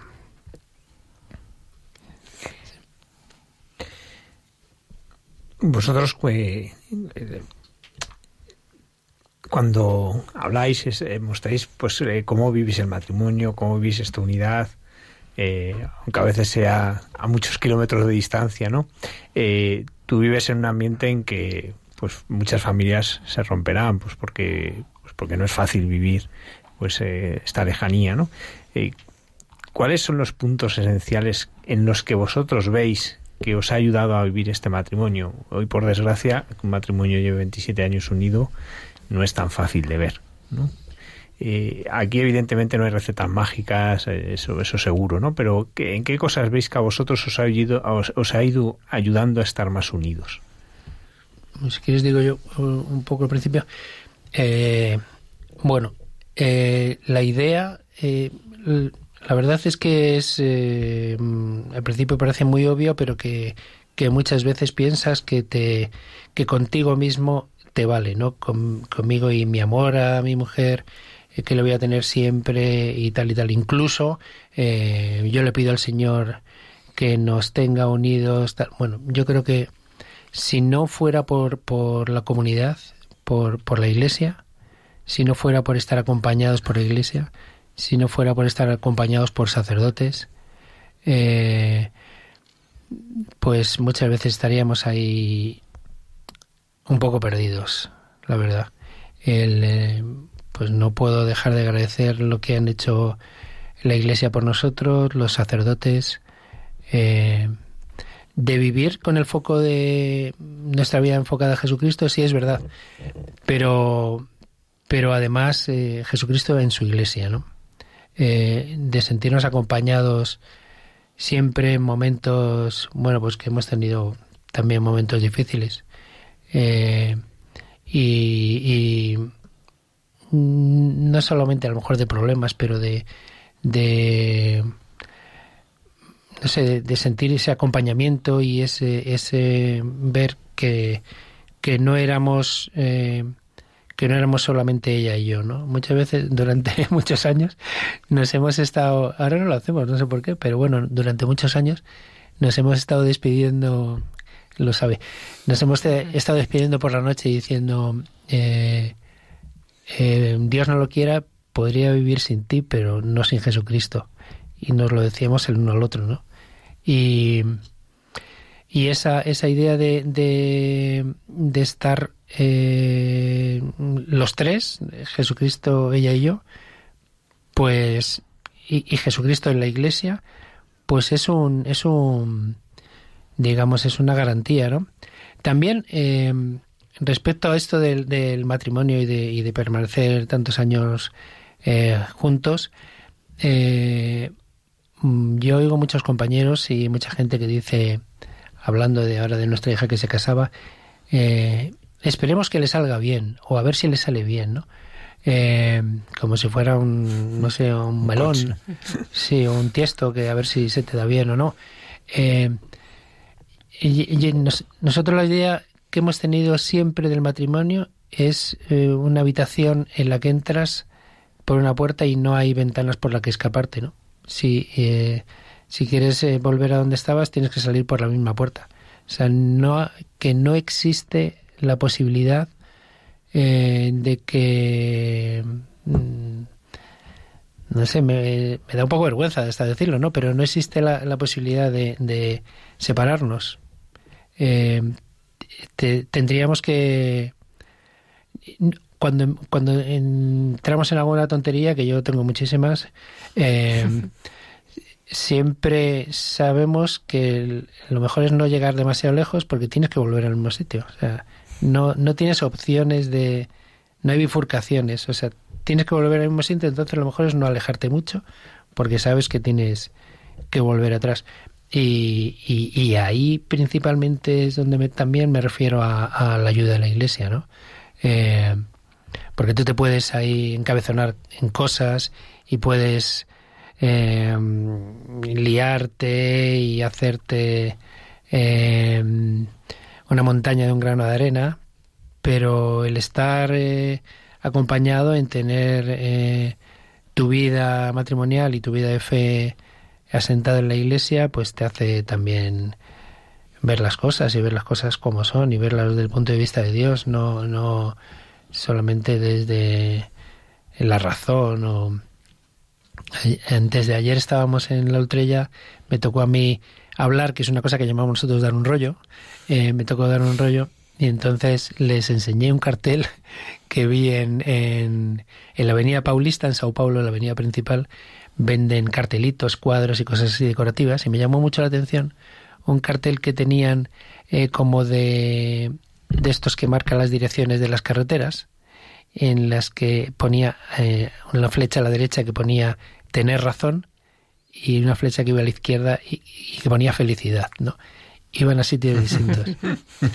y, y, muchas veces yo veo que en, compañeros o en gente eh, con sus novias o con sus maridos eh, se, se, empeña, me ha pasado a mí también, empeñarte en decir, pero no, si es que tengo razón, si es que me han hecho todo esto y tengo razones para estar ofendido, tengo razones para estar eh, enfadado y tengo razones pero, pero nada de eso, o sea, nada de, de la lógica de la razón o de la justicia humana eh, tiene mucho que ver con la justicia de, del Señor, de todo lo perdona, todo lo tolera, eh, es paciente.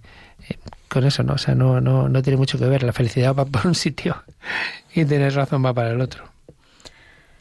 Sí, bueno, yo la verdad que también recordaba este, el día de la boda de Cris y Nacho, eh, pues eh, claro, me venía mucho pues nuestra boda, además se casaron en, el mismo sitio que nosotros, con lo cual todo era así, lo favorecía, ¿no? Y, y les decían en la humilía, eh, pues explicando, ¿no? Y hablando así, les decían como que eh, pues el matrimonio era entregar la vida por el otro, ¿no? Y pensaba, pues es verdad, es que yo ya la entregué cuando me casé con Paco, pues le entregué mi vida, ¿no?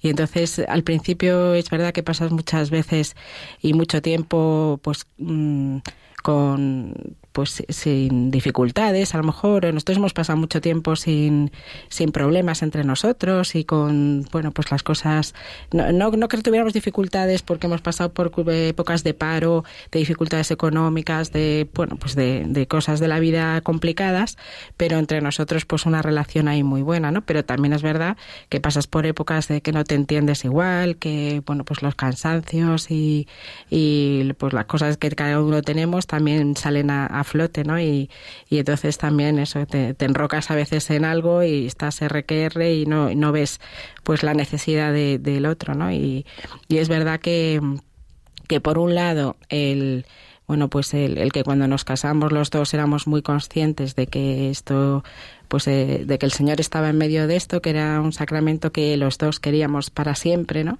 Y que entregamos la vida realmente el uno al otro, que no era solo en ese momento, sino que era para siempre. Y, y, eso, bueno, pues el recordarlo también es bonito, ¿no? Porque te hace que un momento que te parece terrorífico o, o muy chungo, pues se convierta en, en algo que, que sabes que, que tiene salida, ¿no? Y, y, luego, por otro lado, es verdad que en estos momentos, pues lo que decía Paco, ¿no? La Iglesia también nos ha acompañado, pues eso, con sus sacerdotes, con pues amigos y con, con la palabra de Dios también que, que pues te, ilumina en cosas concretas, ¿no? Que tú estás ahí enrocado y, esos ratos de sagrario que vas también y, y vuelves así con la confesión, que, que, que vas y con todas tus cosas ahí y tus historias, ¿no?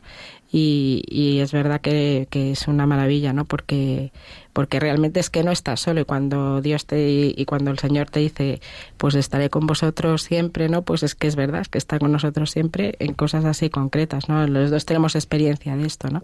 Pues con nuestras direcciones espirituales, con, con esto, con vivir las cosas en comunidad y también el testimonio de otros matrimonios, ¿eh? También que que nosotros, bueno, el de nuestros padres y, luego también de, de, otras personas que conocemos que antes que nosotros, ¿no? También vemos cómo ellos viven sus dificultades y cómo también, eh, pues eso, vivir así en iglesia y con el Señor es que, o sea, realmente ves que, que puedes tirar para adelante, sí, sí. Muchas gracias.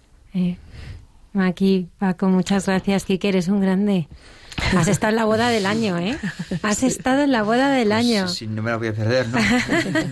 Estuve invitado, así que no me, la, no me la voy a perder, bajo ningún concepto. Muchas gracias, Quique, por bueno, pues darnos la oportunidad ¿no? de conocer pues, pues eh, al Señor, gracias siempre al, al, Señor. Gracias, ha sido un regalo teneros esta noche en el programa con, con nosotros. ¿eh? Ha sido un privilegio poder conoceros y y compartir con, con nuestros oyentes que están escuchando con su corazón abierto todo lo que, lo que habéis contado. Muy contento de estar aquí. Sí, gracias a vosotros, porque es verdad que siempre que pues que hablas de, de Dios, eh, al final el, el, más beneficiado eres tú, te vas más mucho más alegre y más, más contento. Sí, sí, sí. Te reencuentras con Él otra sí, vez. Sí, sí. Muchísimas gracias. A vosotros. A vosotros.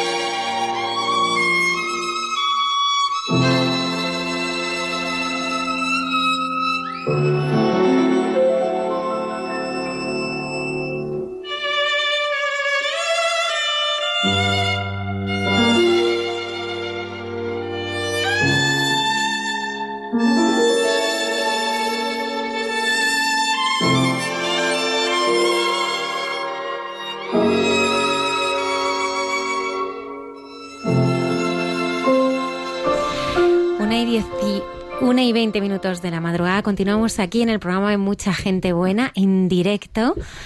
Y comentábamos al principio del programa que la semana pasada el Papa estuvo en, en Panamá celebrando la JMJ con muchísimos jóvenes. Sí, tuvo varios encuentros y, y bueno, pues eh, de estos encuentros hemos querido seleccionar el, la homilía eh, que, dio en la vigilia de oración, en que se presentan varios testimonios, y él luego en esa homilía pues fue desgranando a partir de los testimonios que habían dado diversas personas, pues distintas actitudes de la vida del cristiano. Y vamos a escuchar algunos de esos fragmentos y, y vamos a, pues, a comentarlos juntos. Asumir la vida como viene es abrazar nuestra patria, nuestras familias, nuestros amigos tal como son, también con sus fragilidades y pequeñeces. Abrazar la vida se manifiesta también cuando damos la bienvenida a todo lo que no es perfecto, a todo lo que no es puro ni destilado, pero por eso no es menos digno de amor. ¿Acaso alguien, por ser discapacitado o frágil, no es digno de amor? Les pregunto, ¿un discapacitado, una persona discapacitada, una persona frágil, es digna de amor? No se oye bien. ¿Entendieron? ¿Alguien? Otra pregunta, a ver cómo responde. ¿Alguien, por ser extranjero, por haberse equivocado, por estar enfermo en una prisión, es digno de amor? Y así lo hizo Jesús. Abrazó al leproso, al ciego, al paralítico, abrazó al fariseo y al pecador, abrazó al ladrón en la cruz e incluso abrazó y perdonó a quienes lo estaban crucificados. ¿Por qué? Porque solo lo que se ama puede ser salvado. Vos no podés salvar una persona, vos no podés salvar una situación si no la amás. Solo lo que se ama puede ser salvado. ¿Lo repetimos? Solo lo que se ama puede ser salvado. Otra vez. No olvidemos. Por eso nosotros somos salvados por Jesús, porque nos ama y no puede con su genio. Podemos hacerle las mil y unas, pero nos ama y nos salva, porque solo lo que se ama puede ser salvado. Me recuerda mucho lo que nos decías antes cuando eh, viviste pues toda la situación con tu padre, ¿no? Pues que, estando en coma, el, el, el, poder amar esa fragilidad eh, sabiendo que hay toda, toda una dignidad. Porque es verdad que vivimos en un mundo en que fácilmente retiramos el rostro ante lo frágil, ante lo que no es perfecto, ante lo que no... Eh, incluso a veces se oye, ¿no? Es que, es que ya no es eh, mi padre o mi abuela, ¿no? Ya parece que es un cascarón que, que conserva un recuerdo. Es verdad. Y, y, este abrazar la fragilidad, ¿no? Que dice el Papa, que, que lo dice y lo hace, ¿no? Porque hemos tenido escenas suyas eh, conmovedoras, ¿no? Como aquel hombre de, de, la cabeza totalmente deforme que el Papa eh, se paró y lo abraza. ¿no? Eh, yo creo que ese punto, ¿no? De, de, abrazar la fragilidad es tal vez la gran enseñanza. Yo creo que hay, yo lo he visto siempre, ¿no? Las, los, las personas que, que han tenido hermanos discapacitados, ¿no? Eh, cómo tiene una sensibilidad especial, cómo, cómo se sitúan de un modo distinto, ¿no? Cómo ellos, para ellos la fragilidad es cotidiana y eso hace que, que fácilmente se abran a ella y fácilmente puedan contemplarla y, puedan abrazarla, ¿no? Como nos dice el Papa. A mí, desde luego, es que me ha golpeado estas palabras del Papa, ¿no? El abrazar la vida como viene. A mí es que me cuesta muchísimo, porque me cuesta mucho confiar. Y entonces abrazar a veces la vida como, pues como viene, ¿no? Con esa confianza, ¿no? Que sabes que el Señor es bueno, ¿no? Y que todo, pues todo es para bien, ¿no?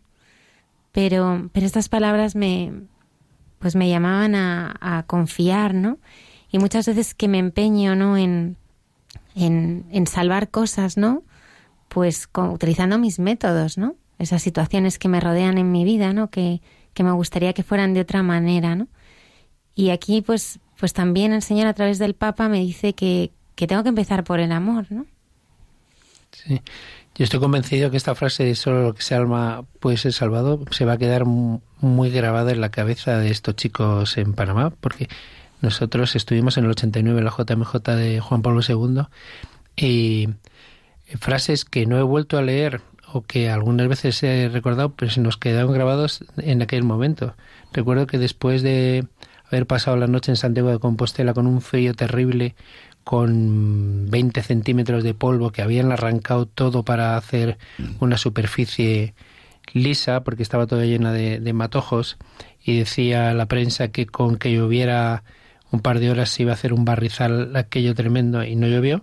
Y, y después de pasar toda la noche allí congelados completamente pues empezó apareció el Papa y dijo eh, larga noche, fría noche, pero ha salido el sol porque Jesucristo ha resucitado. Lo recuerdo, es una frase que se me ha quedado grabada, se nos quedó grabada a todos, eh, porque en, son unos momentos de gracia, las JMJ y, más para estos chicos que se han desplazado, que están allí, que muchas veces parece que está que es más eh, juerga que otra cosa, pero no, o sea, el, Papa está en, en, esos momentos llegando muy al corazón de, de los jóvenes, nosotros ya lo vivimos en aquella época. Y no tan jóvenes, ¿eh? porque yo creo que a veces el Papa habla para todos, ¿no? Y que, y que estas palabras, eh, pues, eh, nos, nos dicen, yo creo, a, cada uno, eh, pues, una cosa, ¿no? Sí, yo al escucharla también me gustaba mucho, ¿no? Y también es verdad, recordaba, pues es verdad, yo tengo esa experiencia, ¿no? Personal de, de cómo, pues, con el amor eh, salvas todas las dificultades y, ves las cosas de otra manera, ¿no? Y, y como, como eso además te engrandece tu corazón, luego eh, en vez de vivir algo como algo trágico y desesperante, al revés, ¿no? Te hace como, como salir fortalecido de, de esas cosas, ¿no? Y, pero es verdad que también me las aplico porque no solo en, en, en, esa cuestión, ¿no? De la enfermedad o cuando ya has pasado por algo, pues esa experiencia es verdad que a mí pues me va a servir para siempre, ¿no? Pero también en la, en la dificultad de, de otras personas que no que no son que no te caen simpáticas, que te fastidian o que o que no te son agradables o no te encajan en tu en lo que tú tienes en la vida previsto, ¿no? Pues también así mirarlas con ese amor también es verdad que, que a veces cuesta, que a veces cuesta, ¿no? Pero sí es muy bonito ahí como bueno, pues que el Papa te recuerde esto porque porque como que cada día, yo por lo menos no lo pienso así, ¿no? Cada día tengo que recordar eh, lo que el Señor me quiere decir porque porque si no también yo también me despisto, ¿no? Con estas cosas y, y luego el, yo de catequesis en, eh, a niños de primera comunión y el otro día una niña estábamos hablando del perdón y entonces habíamos leído eh, pues eh, la historia de Zaqueo y, y, ella me decía así, una niña muy rica y me decía, pero entonces, Maki, es que Jesús sabía que había hecho cosas mal y era malo, pero le quería de verdad, ¿eh? Y, digo, sí, sí, le quería de verdad. Y, o sea, luego es verdad que con los niños es una gozada, porque luego esas cosas te resuenan todo el rato, ¿no? Pues es como nos dice el Papa, es verdad, es que es que él nos quiere de verdad, ¿no? Y, quiere que nosotros también queramos de verdad, ¿no? Que no sea así solo una, una cosa así, un paripé, ¿no? Y sí, a mí me ha encantado también, es verdad que, que es un gusto. Sí, sí.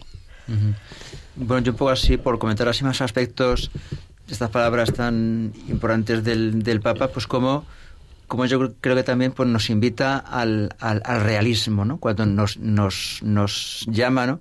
a abrazar la vida pues como, como es. Entonces, tenemos siempre también el, el riesgo pues del, de, de, de, fugarnos, de escaparnos, ¿no? O sea, de lo que no nos gusta, ¿no? lo que no nos apetece, también pues, pues en, fugarnos y escaparnos, que en definitiva es querer huir de la cruz, o sea, es querer rechazar la cruz.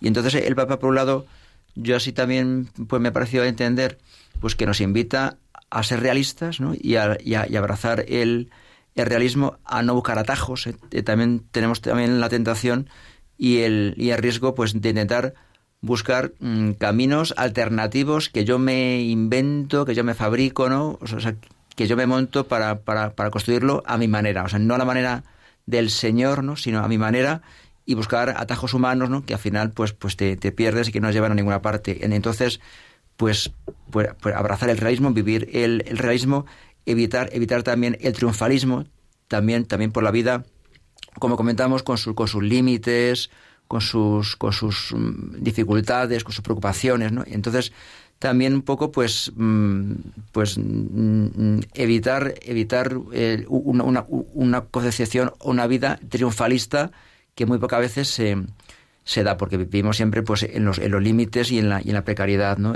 entonces entonces es pues es ser felices seguir al Señor pero, pero en nuestra vida real, en nuestra vida concreta, pues donde, donde, donde siempre de un modo o de otro, pues hay, hay, hay cruz, ¿eh? hay cruz, y no huir de la cruz, ¿no? Y no querer em, inventarnos ni fabricarnos falsos atajos que no llevan, no llevan a, ningún sitio, ¿no? Y, a mí, por supuesto, pues que, que, es imposible salvar sin amar, pues eso tiene una belleza total, sí. Seguimos escuchando al Papa Francisco. Solo lo que se abraza puede ser transformado. El amor del Señor es más grande que todas nuestras contradicciones que todas nuestras fragilidades y que todas nuestras pequeñeces, pero es precisamente a través de nuestras contradicciones, fragilidades y pequeñeces como Él quiere escribir esta historia de amor. Abrazó al Hijo pródigo, abrazó a Pedro después de las negaciones, y nos abraza siempre, siempre, siempre después de nuestras caídas, ayudándonos a levantarnos y ponernos de pie. Porque la verdadera caída, atención a esto, la verdadera caída, la que es capaz de arruinarnos la vida, es la de permanecer en el piso y no dejarse ayudar. La verdadera caída, la que es capaz de arruinarnos la vida, es la de permanecer en el piso y no dejarse ayudar. Permanecer en el piso. en el suelo, diríamos nosotros. Eh, lo que pasa es que a mí me parece que la imagen que ayuda a entender más esto es la de las arenas movedizas, ¿no? A veces cuando caemos es como cuando cae una arenas movedizas. Y cuanto más intentas salir, más te hundes, porque como lo haces tú y tu buen movimiento es lo que hace que cada vez te hundas más y que la única posibilidad de salir es que alguien te saque. Y, ese punto es el que, el que además has subrayado, ¿no? Siempre, siempre, siempre, ¿no? Es que es dejarnos ayudar, dejarnos levantar, dejarnos sacar. Y a veces nuestro orgullo y otras veces nuestra vergüenza y otras veces nuestra obstinación es lo que hace que no, que no seamos capaces de salir, cuando el Señor siempre tiende la mano. A mí me gusta también eh, cuando dice que cuando caemos es que el Señor te pone en pie, ¿no? Pero yo creo que en nuestra vida siempre Él te pone en pie, ¿no? Te pone en pie en todo momento, ¿no? Es el que te pone en tu sitio, eh, es, es el, Además, a mí también creo que, que, que, el Señor lo que me ha hecho ver es que siempre te lleva a lugares donde tú nunca hubieras pensado o pudieras eh, imaginado ¿no? que, que, podías estar, ¿no? Él te proyecta siempre mucho más allá, ¿no? El, realmente ponerte en tus manos es como lanzarte a... pues muy lejos, ¿no? La vida sin Cristo yo creo que es una vida raquítica, ¿no? En cunclillas, ¿no? Y, tener siempre pues esa confianza, ¿no? De que cuando nos caemos, ¿no? Incluso muchas veces cuando no queremos saber nada de él, pues él eh, te abraza, ¿no? Y, te pone en pie.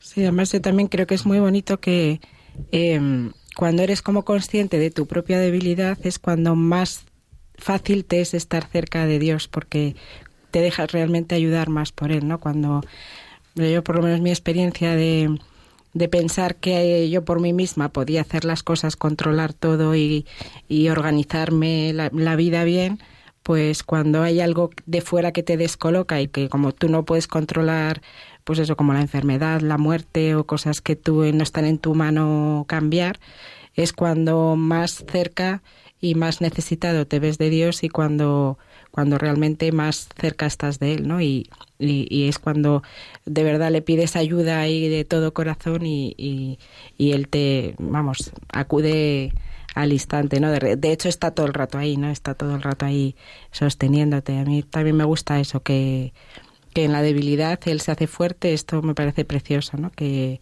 que cuando tú más eh, pequeño te sientes y más em, eso débil es cuando cuando el Señor más te, te ensalza y te y te hace sentirte y, ver que realmente eres grande y, querido para él. O sea que eso es muy bonito también sí sí. Y hay una cosa que que he visto últimamente en los cursillos a la gente que tiene un encuentro con Jesucristo y que viene cargado de mucho, de mucho peso, de pecado y de mucha vida así, bueno, que no merece mucho la pena, eh, es que no se ven, eh, no se ven capaces de ser perdonados, o sea, no se ven merecedores de que algo tan grande como la misericordia de Dios eh, les salve, ¿no? Piensa, o sea, piensan que lo suyo no tiene remedio. Hay mucha gente que piensa, bueno, esto la verdad que eh, lo que estaba hablando Maki es una experiencia, digamos, del que ya ha tenido una experiencia, pero hay gente a veces que no, que ni siquiera cree que pueda haber algo tan grande que les pueda perdonar a ellos o que pueda eh, eh, que pueda salvarles, ¿no? Así en, un primer momento, ¿no? El ser consciente de eso también muchas veces es ya un, un paso casi definitivo, ¿no? Pero de verdad, o sea, de verdad que Dios me va a perdonar a mí, que, que va, que se va a preocupar por alguien como yo. Y eso es un, eso es un descubrimiento ahí tremendo. Escuchamos al Papa.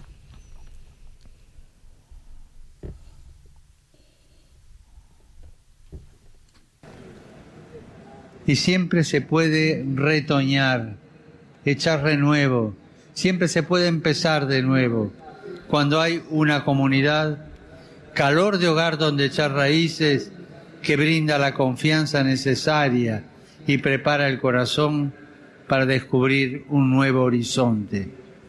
Horizonte de hijo amado, buscado, encontrado y entregado a una misión.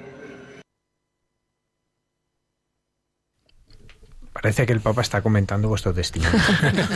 Porque está subrayando todas las cosas que han ido saliendo, ¿no? Ahora, cuando habla de la, necesidad de la. Qué bien lo has preparado, Quique. Lo tenías todo. Nada. Al milímetro. Yo no he hecho nada, lo hace todo el Señor. a través tuyo. Lo hace todo el Señor, no, al revés. es precioso este horizonte de hijo amado. Que, eh, porque hay, hay una realidad que todos somos hijos todos somos hijos. O sea, es una realidad que nadie puede negar. De hecho, todos tenemos ombligo. ¿No? Es, algo en lo que todos podemos estar de acuerdo. Unos crean, otros no crean, pero en que somos hijos, ¿no? Y, pero claro, qué distinto a ser hijo amado. Qué distinto a, la experiencia de, experimentar este amor que es el que, el que nos transforma. Y, y por eso el Papa dice siempre se puede empezar de nuevo. ¿no? Porque cuando uno descubre este amor es la razón de empezar de nuevo.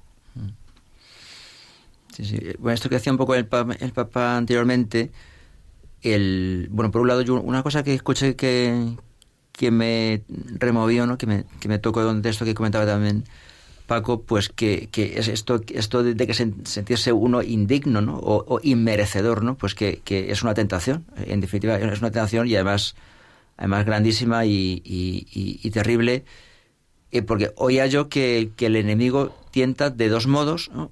Uno para que caigamos, ¿no? y el otro, y peor todavía, para que pensemos que no podemos levantarnos, ¿no? que es, que es, que es el, peor todavía porque es el que nos lleva a la, a la desesperanza ¿no? y, a, la, angustia. ¿no? Y, esto del de, el abrazo del Señor en la fragilidad pues es, es, muy, muy grande porque por un lado también darnos cuenta que el Señor, que es quien, quien mejor nos conoce, pues, pues sabe, sabe que no somos superhombres, o sea, ni, ni, ni supermujeres, ¿no? Pero que el Señor, vamos, porque hay, hay un salmo que como los salmos tienen mucha belleza, ¿no? Pues, pues, pues, el, pues los salmos que hablan de que Él conoce nuestro, nuestro barro, ¿no? ¿Eh? Y se acuerda de que somos, somos nada, ¿no? ¿Eh? Entonces, pues como, como Él por un lado el Señor cuando, cuando ha venido a nosotros por la encarnación, cuando ha venido a nosotros, sabía que no venía pues a, a, seres de luz, ¿no? ¿Eh? A, a, a superhombres, supermujeres, seres luminosos, seres impecables, inmaculados, ¿no? Sino, sino que queramos, queramos mm, barro, ¿no? O sea, pues queramos de barro y que, y que por un lado el Señor pues ya conoce que somos de carne y hueso, que, que somos muy, muy frágiles y esto que nos decía el Papa pues es una llamada pues a la, a la esperanza, ¿no? Ante todo pues a vivir, a vivir en la esperanza y a vivir en la esperanza pues de que de, forma incondicional pues podemos ser perdonados y, podemos ser abrazados de forma incondicional, ¿no? Y eso pues yo creo que a lo que nos, nos mueve es a vivir en la esperanza, ¿no? De forma muy, muy grande. Yo creo que también, además, mm. la alegría esa de la que estamos hablando todo el rato, es verdad que como, o sea, te, das cuenta que, que el Señor te, te, está buscando toda la vida, ¿no? Todo el rato está buscándote. Eh, de siempre, ¿no? Y cuando tú te dejas encontrar por él, pues en donde sea, nosotros fue en un cursillo, pero de la forma que sea, pues ya dejas de estar solo para toda la vida, ¿no? Y entonces eso es parte de la alegría que sientes, porque aunque te des cuenta más o menos, ya no estás solo nunca, ya nunca estás solo, ¿no? Tienes su presencia en cosas concretas, en la Eucaristía, en el sagrario, en la oración, eh, pero tienes también su presencia en las personas que te rodean, en la comunidad.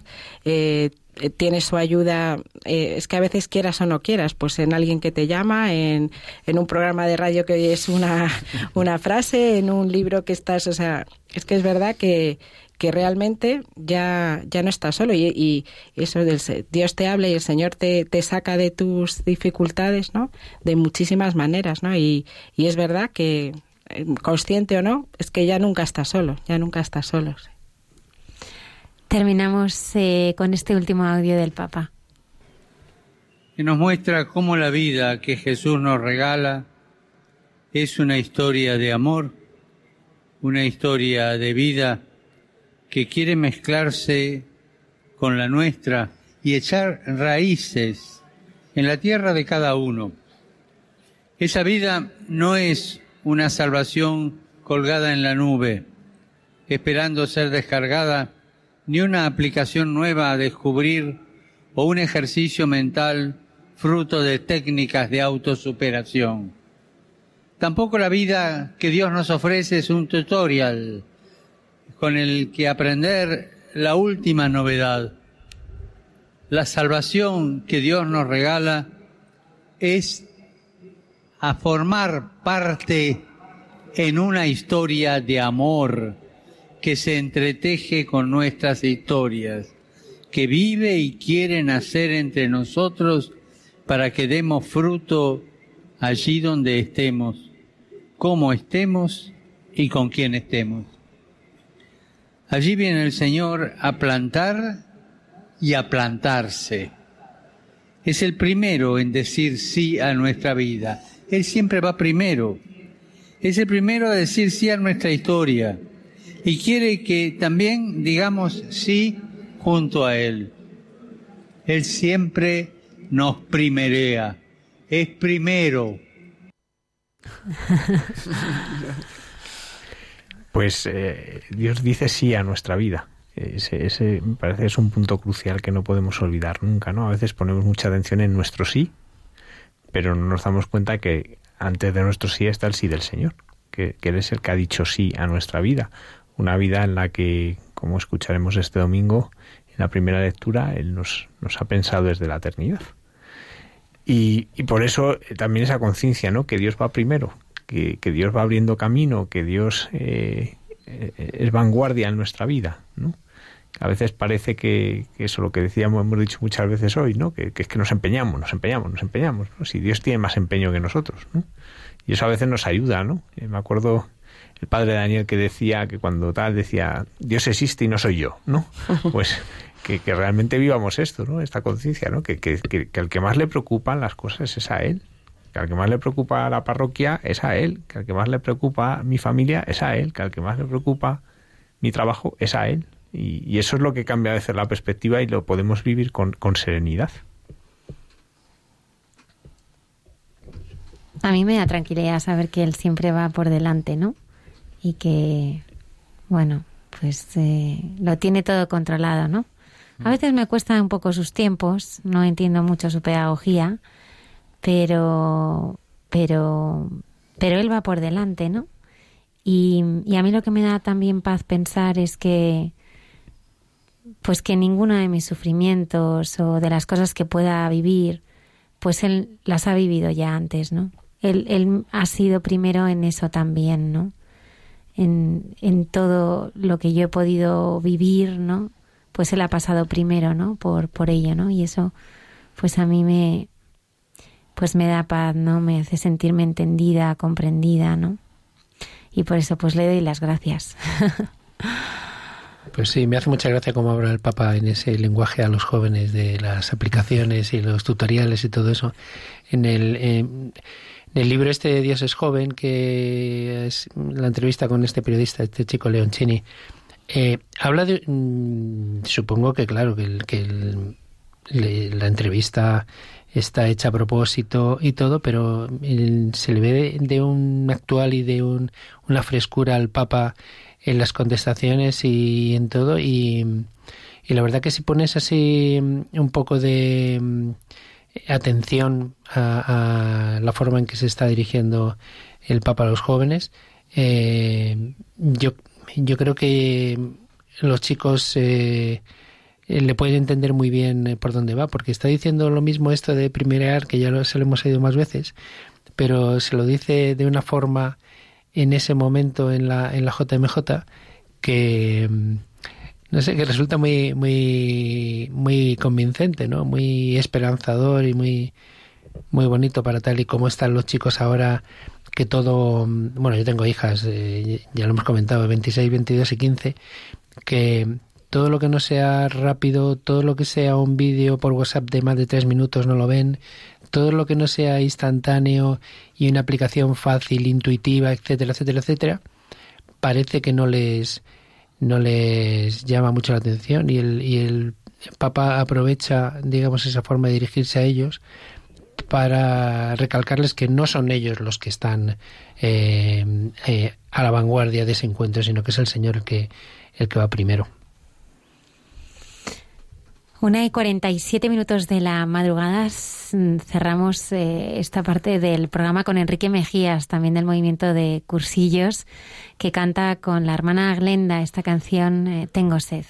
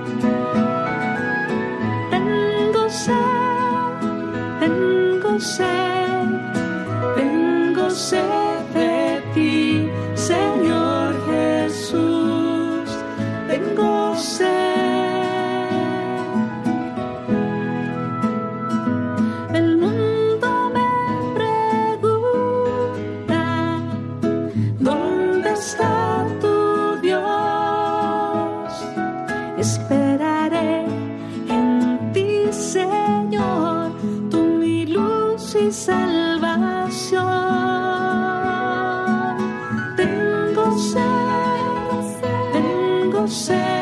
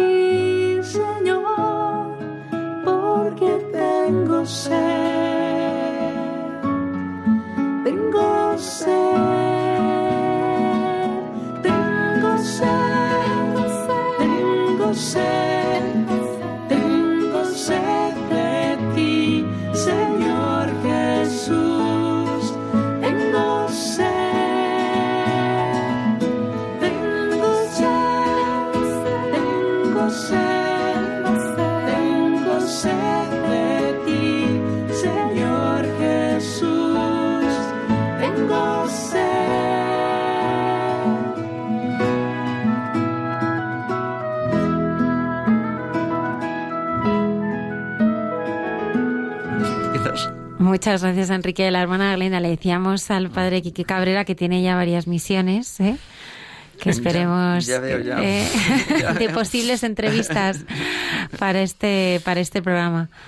Pues muchísimas gracias. ¿Cuándo vuelas, Paco? Ya te, mañana me mañana voy ya a, te vas. a Chile, sí, pero por la noche. Te vas por la noche. Sí. Bueno. Uno de los vuelos más largos que tiene Iberia. Sí. Sí. 12 horas son, ¿no? No, 14. 14. Sí.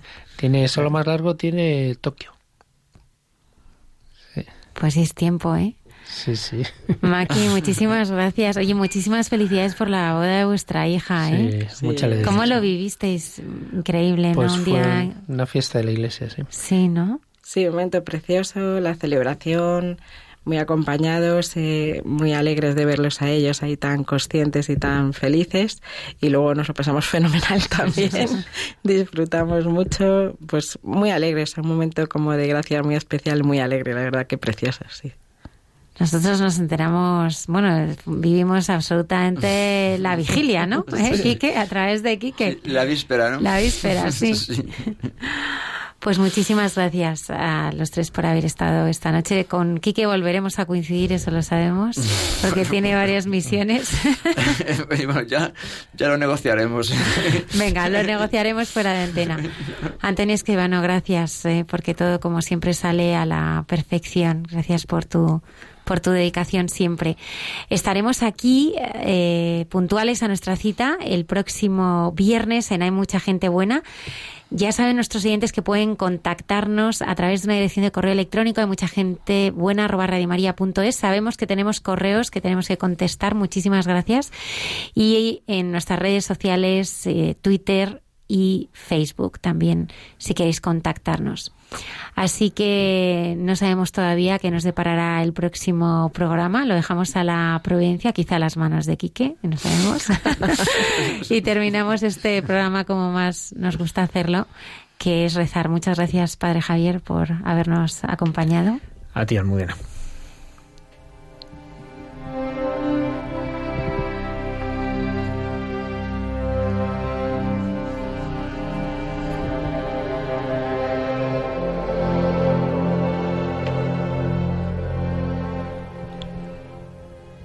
En esta noche, Señor, te damos gracias porque somos iglesia, porque nos has llamado a pertenecer a esta que es tu familia. Te damos gracias por el testimonio de Mac y de Paco, el testimonio también de sus hijas, porque ellos hoy nos han enseñado a mirar a tu iglesia y a saber descubrir en el rostro de nuestros hermanos la alegría de la fe. También te que pedirte, Señor, en esta noche por los que han empezado su cursillo, para que, como le sucedió a ellos, puedan encontrarte, puedan descubrirte, puedan ver cómo tu rostro se desvela. Y en este día que celebramos la presentación del Señor, te queremos pedir por todos los consagrados, por todos los que escucharon tu llamada, por todos los que dijeron que sí a tu sí. Te pedimos, Señor, que los sostengas y que sean luz y sal para este mundo.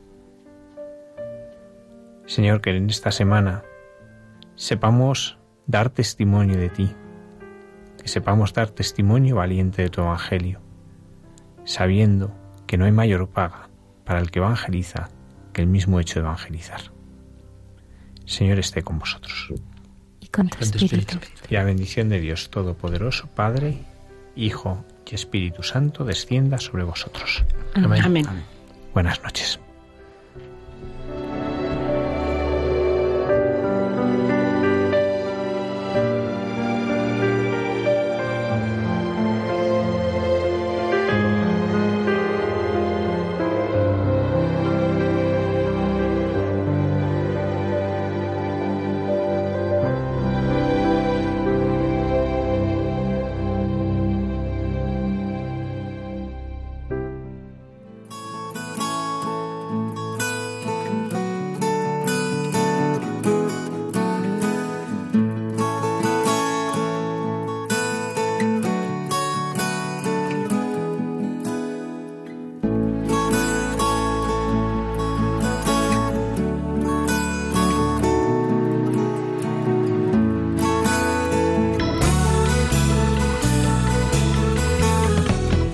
Han escuchado en Radio María Hay mucha gente buena, un programa dirigido por Almudena Delgado.